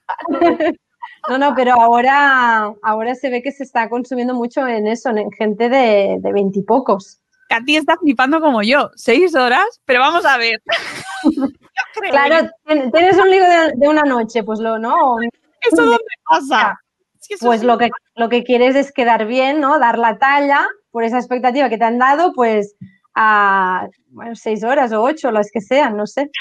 Claro, tanto, tanto dámelo, dámelo, dámelo, papi, pues claro, pues ahora.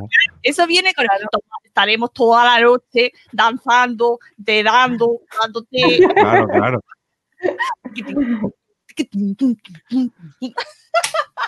pues una idea equivocada de que los sanos son seis horas. Vamos a ver, amiguitos. Bueno, este mamen aquí. Pero hay mucho que aclararnos, sí. Consumir eso sin que te lo recete un médico o sin que tengas realmente problemas de, de disfunción, ¿no? Es un poco pero sí, sí, hay gente joven y hay, páginas en internet que se, pues se ven, eh, incluso en Amazon. ¿El que se ve en Amazon? En Amazon se ve que también lo venden como si fuera otra cosa y es eso, es Viagra o Ciales, que es otra marca. Hostia, joder. Bueno, amigos, siempre tenéis disponible, aquí sí me voy a permitir el lujo de darlo, porqueposca.com barra Amazon, podéis comprar todos los Viagras, entre comillas, que queráis, e incluso dejarnos un comentario. Pero, pero, no, nos hacemos responsables si hay problemas de salud. No, no, no. Por favor. Bueno, y eh, hablando de eso, las operaciones que se están haciendo, también las mujeres eh, de, sus labios menores, mayores, oh, de todos los labios posibles, eh, estrechando vaginas, eh, bueno... Mm, el blancamiento anal también. También, también. Claro, eso viene de lo mismo, como... ¿Hasta qué punto llega Instagram a la gente? muchas actrices están operadas, ¿no? Y enseñan como un modelo de, de vulva bonita, pues Tú te miras la tuya, si no coincide, pues te crees que la tienes mal o que no es bonita y te la quieres operar. Y, no sé, operarse por operarse a mí me choca. Es decir, si realmente tienes un complejo, un problema, yo no, no estoy en contra, ¿eh? Yo, mira, cuando en mi instituto había una chica que tenía una nariz bueno, muy, muy aislada, por decirlo. Y ella tenía claro que a los 18 años se operaba, se lo pagan sus padres. Bueno, pues luego tenía una nariz monísima. Eso vale, pero operarse por operarse y ya, ¿no? Por, por temas de eso, estético que nos venden, eso lo veo dañino. Pero estamos yendo a unos extremos de eso. Eh, quiero cumplir unos cánones súper acotados. Imposibles, además. ¿Hacia dónde te llevan? Y además a mí me parecen muy perturbadores porque eh, cada vez te tienes que depilar más, cada vez pareces más joven, eh, te menos, a niña. menos. No, pero hacia la infantilización, los, eh, los pubis totalmente sin pelo, em, cuerpos sin un... ellos y ellas, o sea, unas cosas y la depilación absoluta, integral, eh, se va yendo hacia unos, hacia unos modelos eh, súper infantilizados, que a mí me parece súper perturbador, perdón, pero que estamos vendiendo, ¿no? Y que... Esa cintura, ¿no? Tan, tan, tan, tan estrecha, que, hay chicas que se meten hasta dos fajas durante todo el día para entrenar a... Bueno, eso lo vendió la Kardashian, ¿no? Que tiene esa cintura gracias a ponerse fajas correctoras o como se llamen que lo que dice Iñaki lo hemos comentado antes también, no son mm, todas las generaciones han, estado acompañadas por un estereotipo o varios estereotipos de belleza. Eso está claro. No estoy comparando o diciendo que no haya pasado antes. Todas las épocas han tenido el martirio correspondiente a cada época. Ha habido épocas en las que las mujeres hemos tenido que llevar corsé eh, o, yo qué sé, las pelucas o... Mm, o sea, no, no es exclusivo de esta época, pero a mí me parece muy perturbador lo que estamos viviendo, ¿no? O sea, no lo, hay, o sea, que no lo entiendo, que soy una señora mayor. no, no, no, no, no, no, lo entiendo, no lo entiendo. Yo me, yo, yo me maquillaba para parecer mayor y entrar a las discotecas y ahora es todo al revés. Habrá quien se maquille para parecer más joven, ¿eh? Padumps. miedo me da el cuando lleguemos al, a, a la cirugía para poner implantes mm, electrónicos o cibernéticos y la gente se lo empieza a poner para tonterías. Que el hecho de que te puedas implantar a lo mejor una luz o un LED, eh, no sé, en cualquier parte de tu cuerpo para que pongas un mensaje o dame un me gusta en Instagram, que va a llegar, porque va a llegar. Eh, ¿Hasta qué punto vamos a, dejarnos hacer lo que sea en nuestro cuerpo para mm, ser mainstream o ser cool o ser o molar? No quiero decir molar porque es una palabra muy boomer, pero pero bueno, ya me entendéis. Em, chachi. Ah, chachi, sí, Chachi Pistachi o Fifty Wonder. Uh, pero calla, que ahora lo usa una youtuber que es bastante joven, es bastante millennial, yo creo, o incluso posterior, no sé. El Chachi Pistachi, que todo vuelve, todo vuelve, amigos, todo vuelve. Pero algunas vuelven, pero con un doble sentido. Porque, por ejemplo, a Jorge, si yo te llamo crack, ¿qué crees que te estoy llamando? Hasta donde yo tenía entendido, bien, no sé. A lo mejor es mal. No sé. Vale. Ah, ahora sí te llaman cracks, te están vacilando. Crack es el matado y el chingado ah, ahora. Sí. Y yo lo he escuchado mucho que lo llaman a los profes. Máquina. A los profes, a los profes les llaman, ¡guau! Ha estado bien la clase, crack. Y el profe súper contento, oh, soy súper buen profe de mates. Y no. Claro, pero ahí también depende del tono, más bien, porque sí, si me lo dicen así, yo también lo entiendo. es como cuando te empiezan a decir, pues eso, máquina, mastodonte, mmm, no sé, estaba por aquí Alan hace poco del chat de Retraso Squad, que lo, lo, hacen mucho esto, que empiezan a alargar eh, adjetivos como esos para hacer esa coña, ¿no? Em, hay algunas palabras que son muy graciosas. Yo, yo las uso y luego mis, mis amistades no me entienden. Pero sí, por ejemplo, una que me hace mucha gracia, que es ir la casito. Oh, o, ir mazao, no, no, mazao como, no, mamao, estás mamado. La casito es el nuevo ir borracho. ah, Sí. No lo sabía. Ahora cuando vas la casito, a, pues, bueno, ir, es que claro, yo lo decía en catalán y era diferente, pero sí, ir borracho o borracha sería. Ir la pues vas la, vas la casito. Ay, qué es muy graciosa. Y claro, la dicen delante de, los padres o madres que no se enteran de nada y es como su código. Es, es, divertido eso. Los que le dan la mano a la gente dos veces. Amén.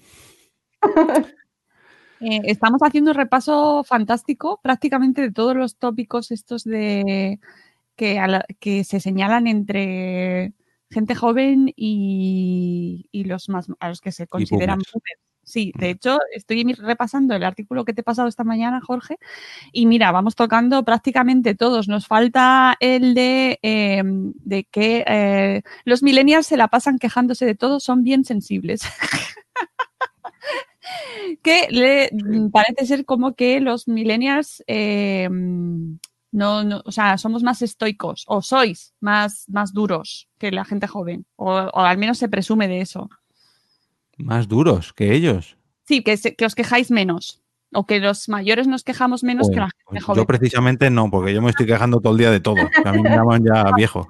Pero yo creo que eso se repite cíclicamente entre, en todas las generaciones, una con otra, ¿no? Que la, una generación anterior siempre le dice a la siguiente, eres un quejica de mierda. Yo creo que la, gente joven lo que pasa es que vive muy en el presente, ¿no? Y viven muy al límite de, aprovechar y vivir la vida. Yo creo que nuestra generación vivíamos mucho pensando en el futuro, ¿no? Porque es lo que nos habían educado, ¿no? El futuro académico, laboral. Entonces yo creo que no, nos cuesta a veces vivir más el presente y el momento y la gente joven se caracteriza por eso. Por eso también asumen riesgos sin pensar en consecuencias, ¿no? Sí, que Creo que cosa de, generación y de edad, también de madurez. Sí. Pero yo creo que nos quejamos más, no sé, se quejan los de ahora, es que también son muy quejicas, ¿eh? Yo a veces hago dinámicas y digo, venga, os sentamos al suelo. ¡Ay, está sucio! Uh". Es como, venga. Y sale en mis tiempos. Mm, podemos, podemos rodillas llenas de tierra. No, no, y, se ponen como, ay, me puedo poner una bolsa, es como, por favor. Espabila, ¿no? Sí. Luego están las... Em, hay, hay cosas que, estas nuevas generaciones están ya nacen con ellas prácticamente, como por ejemplo el lenguaje inclusivo. ¿El qué? Perdón. El lenguaje inclusivo. Sí, eso está mejorando mucho, ¿eh? Lo tienen más consciente, yo creo. También en, muchos centros escolares se está intentando educar en esa línea. Y, pero claro, a, nosotros nos cuesta porque es que no nos han educado así. Y yo intento, ¿eh? Este año hice un curso del tema y lo intento y me, me, cuesta y a veces me sale, a veces no, pero bueno, es ir practicando. Pero sí, tienen más, más conciencia de eso. Y lo tienen como de una manera mucho más, lo, asumen de mucho más natural. Eh, cosas que a mí me, cuesta, yo lo reconozco que me cuesta, estando de acuerdo en lo que hay detrás, o sea, pareciéndome bien que es necesario cambiar lo que hay detrás, esa realidad, me cuesta mucho dar ese paso ortográfico. es difícil. Es muy difícil. Porque llevamos un rodaje Claro, yo entiendo que la gente que estáis con gente joven todo el día es mucho más sencillo, acabas asimilándolo de manera mucho más natural. Los que estamos menos, eh, nos cuesta más, nos cuesta más. Y ahí, se ve muchísimo, ¿no? La reacción esa de, pues no pienso hablar con la E. ¿No? Eso ahí hay una frontera que, que, y también somos tolerantes con la diversidad, ¿no? Todo el tema de orientaciones. Yo veo una mirada más abierta, más tolerante y eso me gusta mucho. Sí, sí. Que eso no significa que luego, lo que hemos dicho, ¿eh? reproducen temas de machismo en relaciones, pero tiene una mirada más abierta de, bueno, y lo hablan con naturalidad del tema que hay diversidad, ¿no? Diferentes orientaciones, lo que decía antes Jorge, de incluso diferentes modelos de pareja abiertas o bueno, que saben mucho del tema, les interesa. Fíjate que es una cosa que sí que, los envidio, porque no hay, en ese caso hay mucha más aceptación de todo el tema, ya no voy a decir tema sexual, ¿eh? sino el tema, eh, no sé, eh, diversidad de todo tipo, de que hay gente pues con minusvalías o con, que es diferente o no sé, para, en mi opinión lo veo como mucho más abierto. Pero ojo, no todo el mundo, ¿eh? porque también estamos viendo cómo se reproducen temas, Sí. no me quiero meter en fascismos y mierda, pero...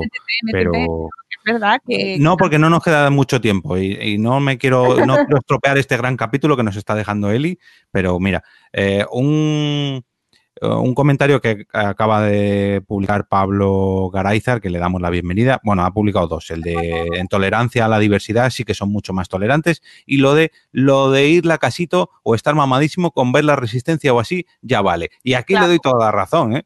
Porque Claro. es curioso ver cómo los diferentes invitados de la Resistencia llevan a un trapero y, y están más o menos no al mismo nivel, porque no están, digamos, tan en la calle como Broncano, pero luego el episodio siguiente te llevan a un, yo que sé, a un a Loles León o a Antonio Resines, que claro, son muchas, muchas generaciones de diferencia con Broncano, y ahí es cuando dices, madre mía, este sí que es boomer, pero boomer, boomer, boomer. Y en otros casos es el propio David Broncano el que ya empieza a verse un poquito superado por el invitado. Mm, sí, sí, sí. Está, está bien ver a la gente de la resistencia de vez en cuando para enterarte quién es quién, porque llevan a gente que yo de verdad flipo cuando, o sea, hay gente que no conocía de nada y eso está bien. O sea, les- luego Mm. ya te gustan o no te gustan, ¿no? O dices, está para qué está ahí. Pero llevan a gente que es verdad que para la gente joven sí que son. Es un programa ir- ir- irreverente, descarado y por eso les gusta y por eso gusta. Porque no es el típico programa. también Que claro que superficial. un punto superficial. Es decir, para mí este, lo pasas muy bien, es muy divertido, no lo niego, pero se queda como no, no has, no has hablado de nada realmente, ¿no? O sea, no hay, yo quería, yo, se me queda como una, una, una cosa rápida, gustosa, como un fast food, ¿sabes? Claro, pero es un show. mucho, pero luego cuando terminas dices, eh, ya está. No, no. Para ellos es un show, entretenimiento y, Sí, sí, y ya además, eh, no le quito mérito en absoluto, ¿eh? O sea, es- yo soy boomer, eh, mayor, y entonces lo veo de vez en cuando, me parece divertido, me, me- tiene mucha gracia y realmente lo hacen muy bien y son, tienen guiones muy ágiles. Pero es verdad que a lo mejor a mí me interesan en ocasiones entrevistas pues, con, con algo concreto, ¿no? Es decir, a mí lo que tiene el banco, pues más allá del dato, pero que... Yo creo que la resistencia. ser- Ay, se me ha quedado colgada, Mónica. No, Sí. no, di- Eras- porque es que, es que esto se nos queda colgados a, a algunos, otros no, porque a mí me está pasando ahora contigo y justo te has cortado ahí tú misma. O sea que no, no, di, adelante. Yo creo que la resistencia es como la versión joven del hormiguero, ¿no? Porque el hormiguero es muy boomer. Pero, bueno, si es la... Pues mal vamos. Porque has puesto Bueno, precisamente un ejemplo. Yo diría la versión eh, actual de, no del hormiguero, sino de, de, lo diré, el de Buenafuente, del Leitmotiv. Sí, ojo, es que el hormiguero, es que precisamente el hormiguero no soporto. programa que no, no puedo, lo Ni a siento. Pablo Motos lo soporto. Lo siento si ese comentario hace que os deje de escuchar, pero no puedo. No. es que no, no Eh, puedo. Vamos, yo, sinceramente, es que no puedo con ese programa, no puedo. Y eh, no sé si es que, si- no sé, exa- exactamente no sé ni para quién va, si te soy sincera. Pero Pero la- allí, allí está, allí sigue, allí sigue. para la gente muy joven creo que no es. Es mucho más la- el tema de la resistencia, está claro. Me gusta más la resistencia que el hormiguero, ¿eh? O sea, si nos tenemos que elegir, vamos, sin ninguna duda. Ah, no- no- no sé qué, no, está clarísimo. El hormiguero, lo siento mucho, pero no puedo con él. Em, pero, pero el tema de la... A ver, Pablo, en YouTube también hay muchos referentes como Ibai Llanos, claro. Sí, sí, sí, sí, lo hemos comentado antes eh, y, y me parece, ayer estuve bailando la bachata de, Navidad que, con las frases de Ibai Llanos, no sé si la conocéis. Eh, algo he visto, pero no he llegado a hacer clic. Literalmente, no he llegado a pinchar. Lo he visto ahí, pero no he. ¡Ay! ¿Qué es esto? Pero lo tengo pendiente. Os lo recomiendo porque es mierda de la buena. Estuve, me la puse en bucle. eh, toxicidad buena. o sea, fantástico. Yo soy muy fan de Iván, de Ibai Llanos, ¿eh? O sea, aunque hay cosas que no, con las cuales, pues claro, no estoy, No, no llego a entender. Aquí quería preguntarle yo a, a Eli, porque yo a Ibai le tengo como un buen referente, mmm, tanto eh, digitalmente, podríamos decir, me parece la rehostia lo que ha conseguido y lo que está consiguiendo, pero incluso psicológicamente también. Me parece que da ciertos mensajes y como referente, porque yo que sé, Ibai, él lo dice, el Ibai era un chico gordito que está intentando luchar contra eso, pero que era un chaval que pues estaba encerrado en su casa jugando a videojuegos y lo que ha conseguido ahora es un streamer profesional e incluso ya no jugando a videojuegos, sino creador de contenido. Ay, ay, madre, que se nos acumulan aquí los comentarios. Sí, está eh, parte de la canción, eh, que la canción es Si me llamas gordo te doy la mano. Que es que es que para ah. mí es 2020, o sea, toxicidad fuera. y le han hecho una canción, un streamer, lo está contando en el chat, y cada noche le hacen raid a su canal para que se la cante. Creo que es Ortopilot. Bueno, súper recomendación. Mira, no tengo libro, tengo un libro, que, asco doy, ¿eh? no, no, tengo libro, pero recomendación absoluta, eh, buscar esa canción de que le han hecho un remix, no sé si se dice así o es un palabra boomer también el remix, eh, con esas frases que hizo de un vídeo, que sí que lo vi, donde hablaba de la toxicidad de las estadísticas en los canales de Twitch, ¿no? Y que quién era el primero, quién era el segundo. Entonces hizo un vídeo muy, muy, muy clarificador sobre ese tema, que él pasaba de las estadísticas y de la... que me pareció muy bueno además, ¿eh? eh que, que él que pasaba de enfrentarse con la gente y que él le disfrutaba haciendo lo que hacía y no quería pelearse con nadie. Y han hecho esta canción y es buenísima. Yo creo que es el ejemplo de, de ser tú mismo, ¿no? De superar tus complejos, tus y que te dé igual lo que diga la gente, lo que piense la gente. Yo creo que por eso es un, ¿no? Tan alabado, tan, tan modelo, y es un modelo bueno. Mm, que de eso falta, los positivos. Sí, a mí me cae muy bien, ¿eh? Tengo que decir que me parece. Mira que yo al principio cuando me cruzaba con algún cuando me cruzaba con algún vídeo suyo decía qué pesado, ya está aquí otra vez el streamer este con su y pero no no he ido un poco un paso más allá y he visto que realmente no es que sea un streamer de videojuegos, sino que es un chaval que está consiguiendo un éxito gracias a ser como es él y a rodearse de, en este caso ya está con sus amigos en una casa y haciendo lo que le gusta y la gente lo apoya y le sigue. Y oye, si alguna vez que no creo, Ibai, si escuchas esto, ole tus huevos. Sí, sí, sí, la verdad es que sí. A Eso, positivo de ser tú mismo. Sale de precisamente, ¿no? Todo el postureo, todo el ese mundo artificial que vende la mayoría de, los influencers al final. Yo creo que por eso gusta tanto, porque es natural, porque es. auténtico.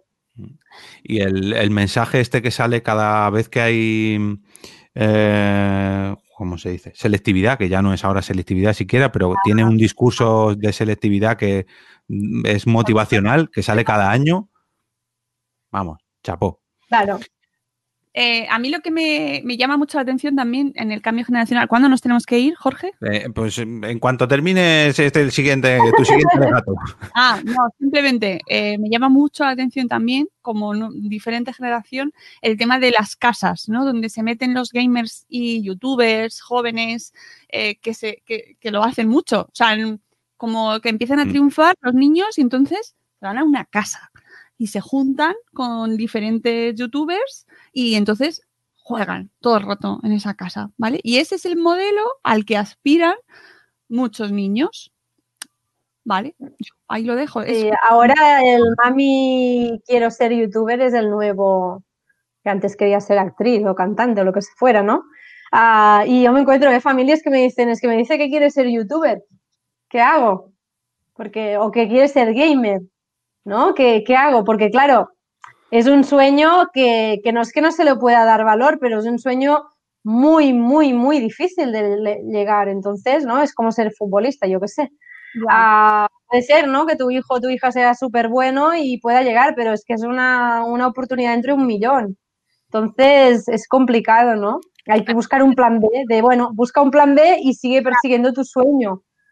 Sí, pero niños jóvenes, o sea, que querían ser futbolistas hace, pues, sé, en mi, generación, que lo sabía y que también se, iban a, a entrenar, concentración, ¿no? o sea, como que ese modelo ha existido de otra manera diferente antes también, pero a mí personalmente me, no sé, me cuesta entrar en eso, será por mis prejuicios y mi edad, pero es verdad que me genera ahí como, primero estudia, juega. Y, Haz algo de provecho. Pero que a lo mejor en realidad vive luego muchísimo mejor de lo que he vivido yo, o estoy viviendo yo, o mi generación anterior haciendo lo que se supone que teníamos que hacer, que era estudiar, que yo creo que al final es eh, plantearte las cosas desde su perspectiva, ¿no? Pero cuesta, cuesta mucho, ¿eh? Ojo que, es ver porque no, no, yo creo que los nuevos trabajos están en Internet, en las redes sociales. Lo que pasa es que lo ven como que es algo fácil de alcanzar y que además es muy divertido pero es hacer entender de que hay un trabajo detrás brutal.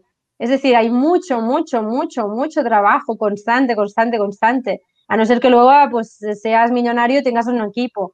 Entonces es eso, enseñar, ¿no? De que no, no es fácil llegar ahí. No es voy a jugar o a, a subir fotos o vídeos y ya está. Y, eso es lo difícil, pero claro, a, pocas familias les gustaría que su, ¿no? sus hijos fueran no lo sé, youtubers o... el otro día vi una señora que estaba enfadadísima porque a su hijo le habían cerrado la cuenta de TikTok con nueve años. a lo mejor ella sí que quiere eso, ¿no? Sí que quería que su hijo fuera TikToker y por eso estaba tan, tan cabreada. Igual, con nueve años no debería estar. No, no bueno, sería otro melón. No, por supuesto, ¿no? Por supuesto. Pero que, que hay familias que a lo mejor sí quieren eso, ¿eh? O sea, que ojo, que estamos dando por hecho que todas pensamos que que no nos gustaría y a lo mejor hay muchas que sí y también ahí, mm, bueno, habría que pensar por qué. Hay que saludar a Víctor Manclares que nos dice gente guapa con criterio. Guapo tú. Eso, eso iba a decir, que tenemos aquí a un Nakatomier de Pro. No hemos saludado, creo que se nos ha pasado saludar a Fernando Vázquez del equipo de BBA Mordor también. Y eh, es una pena que tengamos que eh, ir cerrando ya. Cuando más gente tenemos ahora, parece que el tema se nos, se nos alarga. Parece mentira, ¿eh? Que que mm, hablamos de consumo rápido, consumo rápido. Esto que dura hoy más de media hora, hoy no me gusta. Y llevamos casi dos horas, una hora y 42 minutos y la gente se une. Pero bueno, tenéis la oportunidad. No hemos hablado de escuchar las cosas rápido, ¿eh? Uh, sí, mira, sí, eso, ese tema quería traerlo yo porque nos afecta mucho. Ahora que iba yo a alegar que esto es un podcast que se puede escuchar cuando quieras, con donde quieras y como quieras, por favor, eso sí que no. La gente que le da el doble de velocidad. En los podcasts lo podría llegar a entender de, mira, bueno, es un podcast y más o menos se entiende, pero en las series y en las películas, no. Yo no lo puedo entender en ningún sitio, lo siento mucho. O sea, yo cuando veo, no, me estoy escuchando esto por dos o por tres, ¡ah! Muere algo en mí. No puedo, no lo puedo entender, no lo puedo entender, no lo hagáis. Estamos llegando, estamos a esto de quitarle la mitad de las líneas a un libro, que ya sería como, pero ¿qué es esto? ¿Qué es esto? bueno, una cosa. Sí, la vida, el consumo rápido, claro, como, igual que nos pasó con la comida en nuestra generación de venga, venga, Madonna, Madonna, Madonna. Bueno, la gente hablamos muy lento, pues. Mm, eh, eh. Pablo, Pablo es Fastcaster. ¡No, no! yo, digo una cosa, en castellano hablo, hablo lento, pero en catalán hablo muy rápido muchísimo. No, pero además la los silencios, a, ver, amigos, hay que disfrutar los silencios. Ah, ahí Pablo ya se ha ido. lo hemos perdido, lo hemos perdido. No, pero dice, dice Admorte que ya existe lo de los libros, adaptaciones para gente que no lee. Sí, sí, Resumen de un libro. Eso... te, hago la sinopsis y chimpum. En Instagram hay un programa que a mí me aterra mucho, un programa, un, te venden una, una, app que te lee los libros como resumidos a un muy poquito y entonces como que te lo vende. Además, el objetivo de eso es como convertirte en el superhumano, ¿no? Que eh, me parece eh, una cuestión absolutamente bizarra. Es decir, eh, qué, es lo que estoy aprendiendo de ese libro y por qué el hecho de escucharla más rápido me va a hacer un superhumano, porque, porque te da, te hace muchísimo más productivo, pero ¿a costa de qué? Bueno, mm, hemos estado leyendo y compartiendo mucho con la gente que nos ve en directo, pero me gustaría saludar a la gente que nos escucha en formato podcast y sobre todo nos comenta en formato podcast, que esto sí es muy de boomer, esto de dejar comentarios a tiempo pasado, esto de no vivir el presente, mm, cada vez se lleva menos. pero oye, hay que... ¿Cómo, perdón? No, que me lo he pasado genial, digo, que me ha encantado el programa. Que, que- Sí, sí, mm, parece que no, parece que hacernos viejos y mirar a la gente actual de ahí desde la, la- la valla de la obra es un poco... No, pero hace falta, ¿eh? A mí me gusta sí, mucho, me gusta mucho. Mm, Mm, analizar porque- y entender las diferencias y, y rascar también y hablar con gente mucho más joven. También es, es muy enriquecedor y más mayor también, ojo. Y entenderlo, ¿eh? porque yo creo que gracias a Eli hemos entendido muchos conceptos que eh, nos sonaban muy extraños, pero claro, vi esto a través de un prisma mm, adolescente o eh, ya no... Ahí, ahí, sácalo. Bueno, dilo, dilo, que estoy recuperando los comentarios, por favor. Eh, el libro de Eli Soler para adolescentes. Convivir con un adolescente es fácil si sabes cómo. Publicado por plataforma actual. Lo tenéis eh, súper interesante en vuestras librerías. Ha sido un episodio muy interesante. Gracias, Born to be Punk. Me alegro Eso. mucho. Gracias, Katy. Mm, Y también quiero dar las gracias a David Bernat, que se ha pasado, ya no es que nos haya dejado un comentario, es que nos ha dejado un comentario en el blog, que esto ya es de Boomer Total, página web, ¿qué es eso? Bueno, en el episodio 86, que por cierto hay que saludarle, que le llegó hace muy poquito el libro de Mamen, de nuestra compi Mamen, de 50 sombras de Mami, y lo puso ayer por Instagram, así que muchas gracias David. Y nos dejaba un comentario en el capítulo 86 de por qué seguir cocinando en el apocalipsis, cuando estábamos confinados y cocinábamos muchos panes y muchas, muchos bizcochos. Dice, me ha gustado mucho el programa, me he reído un montón. El feeling que tenéis entre vosotros es genial. Muchas gracias, David. Una cosa que me hace mucha gracia es cómo Mónica ejerce de presentadora en ocasiones, le nace. Lo lleva en la sangre, jajaja. Así el bueno de Jorge puede ir un poco más relajado, como acaba de pasar ahora con el libro. Muchas gracias, Mónica. Lo siento, no lo puedo evitar. No, no, no, se agradece, se agradece porque quieras que no, si solamente estuviéramos grabando en la intimidad, pues bueno, pues grabas, pero aquí entre la cámara, los comentarios, no sé qué, el, el- bueno, bueno.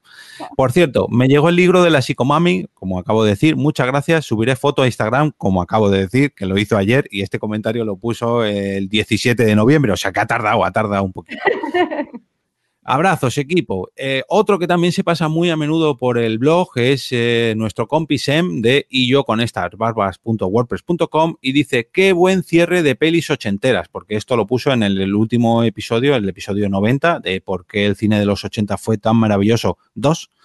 Y dice, esta vez me caso un poco con todos y todas porque la variedad seleccionada lo merece, aunque lanzo un sesgo plus plus plus a las escogidas por Jorge y sobre todo por las del invitado, Juan Pablo, de Remake a los 80. Como diría el amigo Rajoy, muy cine y mucho cine en ese lustro. Em, ahora que me lo pide el cuerpo, ahora lo que me pide el cuerpo es que rematéis la jugada con otro de estos, pero de discos de los 80. Quiero conocer vuestras propuestas. Música a tope. Tenemos pendiente el de cine de los 90, pero bueno. eh, además antes nos lo ha puesto Víctor, que se pasaba a ver a la gente de los 80, nosotros, eh, pero que de Steam 90. En Nakatomi Radio tienen ahí esa... sí, esa esa guerra infernal de los 80 y los 90. Haremos, haremos eh, seguro el, el programa de los 90. Me estaba pensando en invitarlos a ellos, pero Sí, no sí. sé yo. Pero que para otro tema, porque para este tema la vamos a liar. No, venga, sí, venga. Ala, invita ya está. eh, hazla, invitación desde aquí. Víctor, pues lanzada está, lanzada está. estás en minoría, tengo que decir. Bueno, no lo sé, no lo sé. Que son muy jóvenes estos. No lo sé. Eh, bueno, y por otro lado, Steven o Steven, eh, escrito tal y como suena, no, o sea, Steven con su E, con su Y, con su Y y con una M al final. Eh, no- bueno, que no puedo, se escribe así su usuario. En el último episodio, en el episodio 90, nos ha comentado a través de Evox que dice, mamen con ese micro, está a nada de abrirse un canal de Twitch y hacer ASMR. Sí, sí, sí, un saludito a Mamen.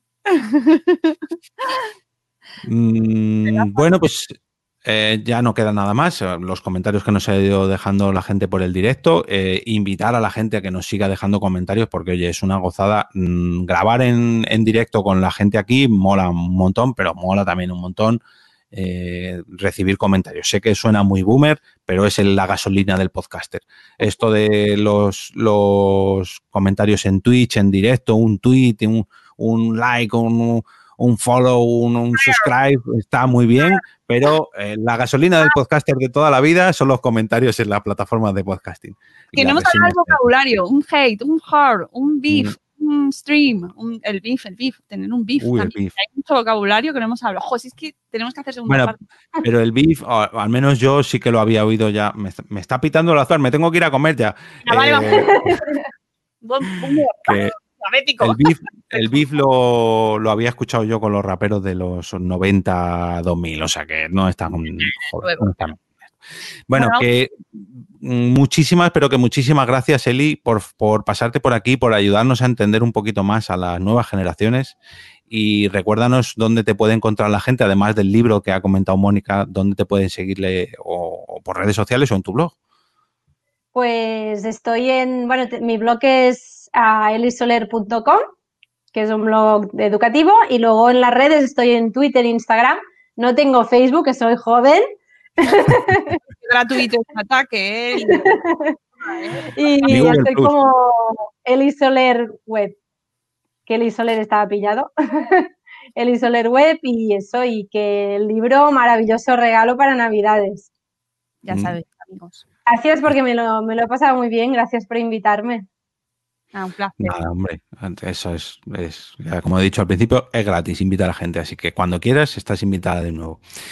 Bueno, para despedir este programa, mm, dar las gracias a todos los que nos habéis acompañado en esta grabación en directo en Facebook, en Twitch, en YouTube y los que nos van a acompañar gracias al podcast, que van a ser ellos quienes cierren este capítulo con, sus comentarios y den ahí el portazo para el siguiente episodio. Em, este ha sido la novagésimo primera edición de Por qué Podcast, pero eh, como ya digo, nosotros no cerramos el capítulo aquí, sino que es la gente que lo escucha en podcast. Esperamos no haberos hecho sufrir mucho y volver a veros por aquí el próximo día 15 en el 2021 ya. Madre mía, feliz año, felices navidades a todo el mundo y oye, que, que el 2021 pues nos trate un poquito mejor que nos ha tratado el 2020. A mí personalmente y creo que a mis compañeros el 2020 no ha sido por suerte muy agresivo, pero sabemos que ha habido gente que, bueno, que lo ha pasado un poquito mal y que lo va a seguir pasando un poquito mal por todo esto que ha pasado, que no quiero entrar en detalles, ya sabemos todo lo que ha pasado. Gracias de nuevo por aguantar hasta el final y os dejo con la despedida de mis compañeras, en este caso. Eli. Yo me tengo que despedir. con que digas un adiós y nos despedimos así con la manita, ya meto yo música en pues, pues adiós y mira, como dicen los adolescentes, yalo. Que es un, el nuevo carpe, carpe diem, disfruta de la vida. Oh, Luego, si lo queréis buscar, yo tengo un diccionario adolescente que hay todas las palabrejas. Yalo. Así que... Yalo, yalo, yalo con Y. Ya lo vives o ya lo disfrutas o algo así, ¿o qué? Más o menos va por aquí. Ya lo es como el melofo. Parecido, parecido. Bueno, cerramos el capítulo por todo lo alto. Muchas, pero muchas gracias. Feliz Navidad y feliz año. Adiós.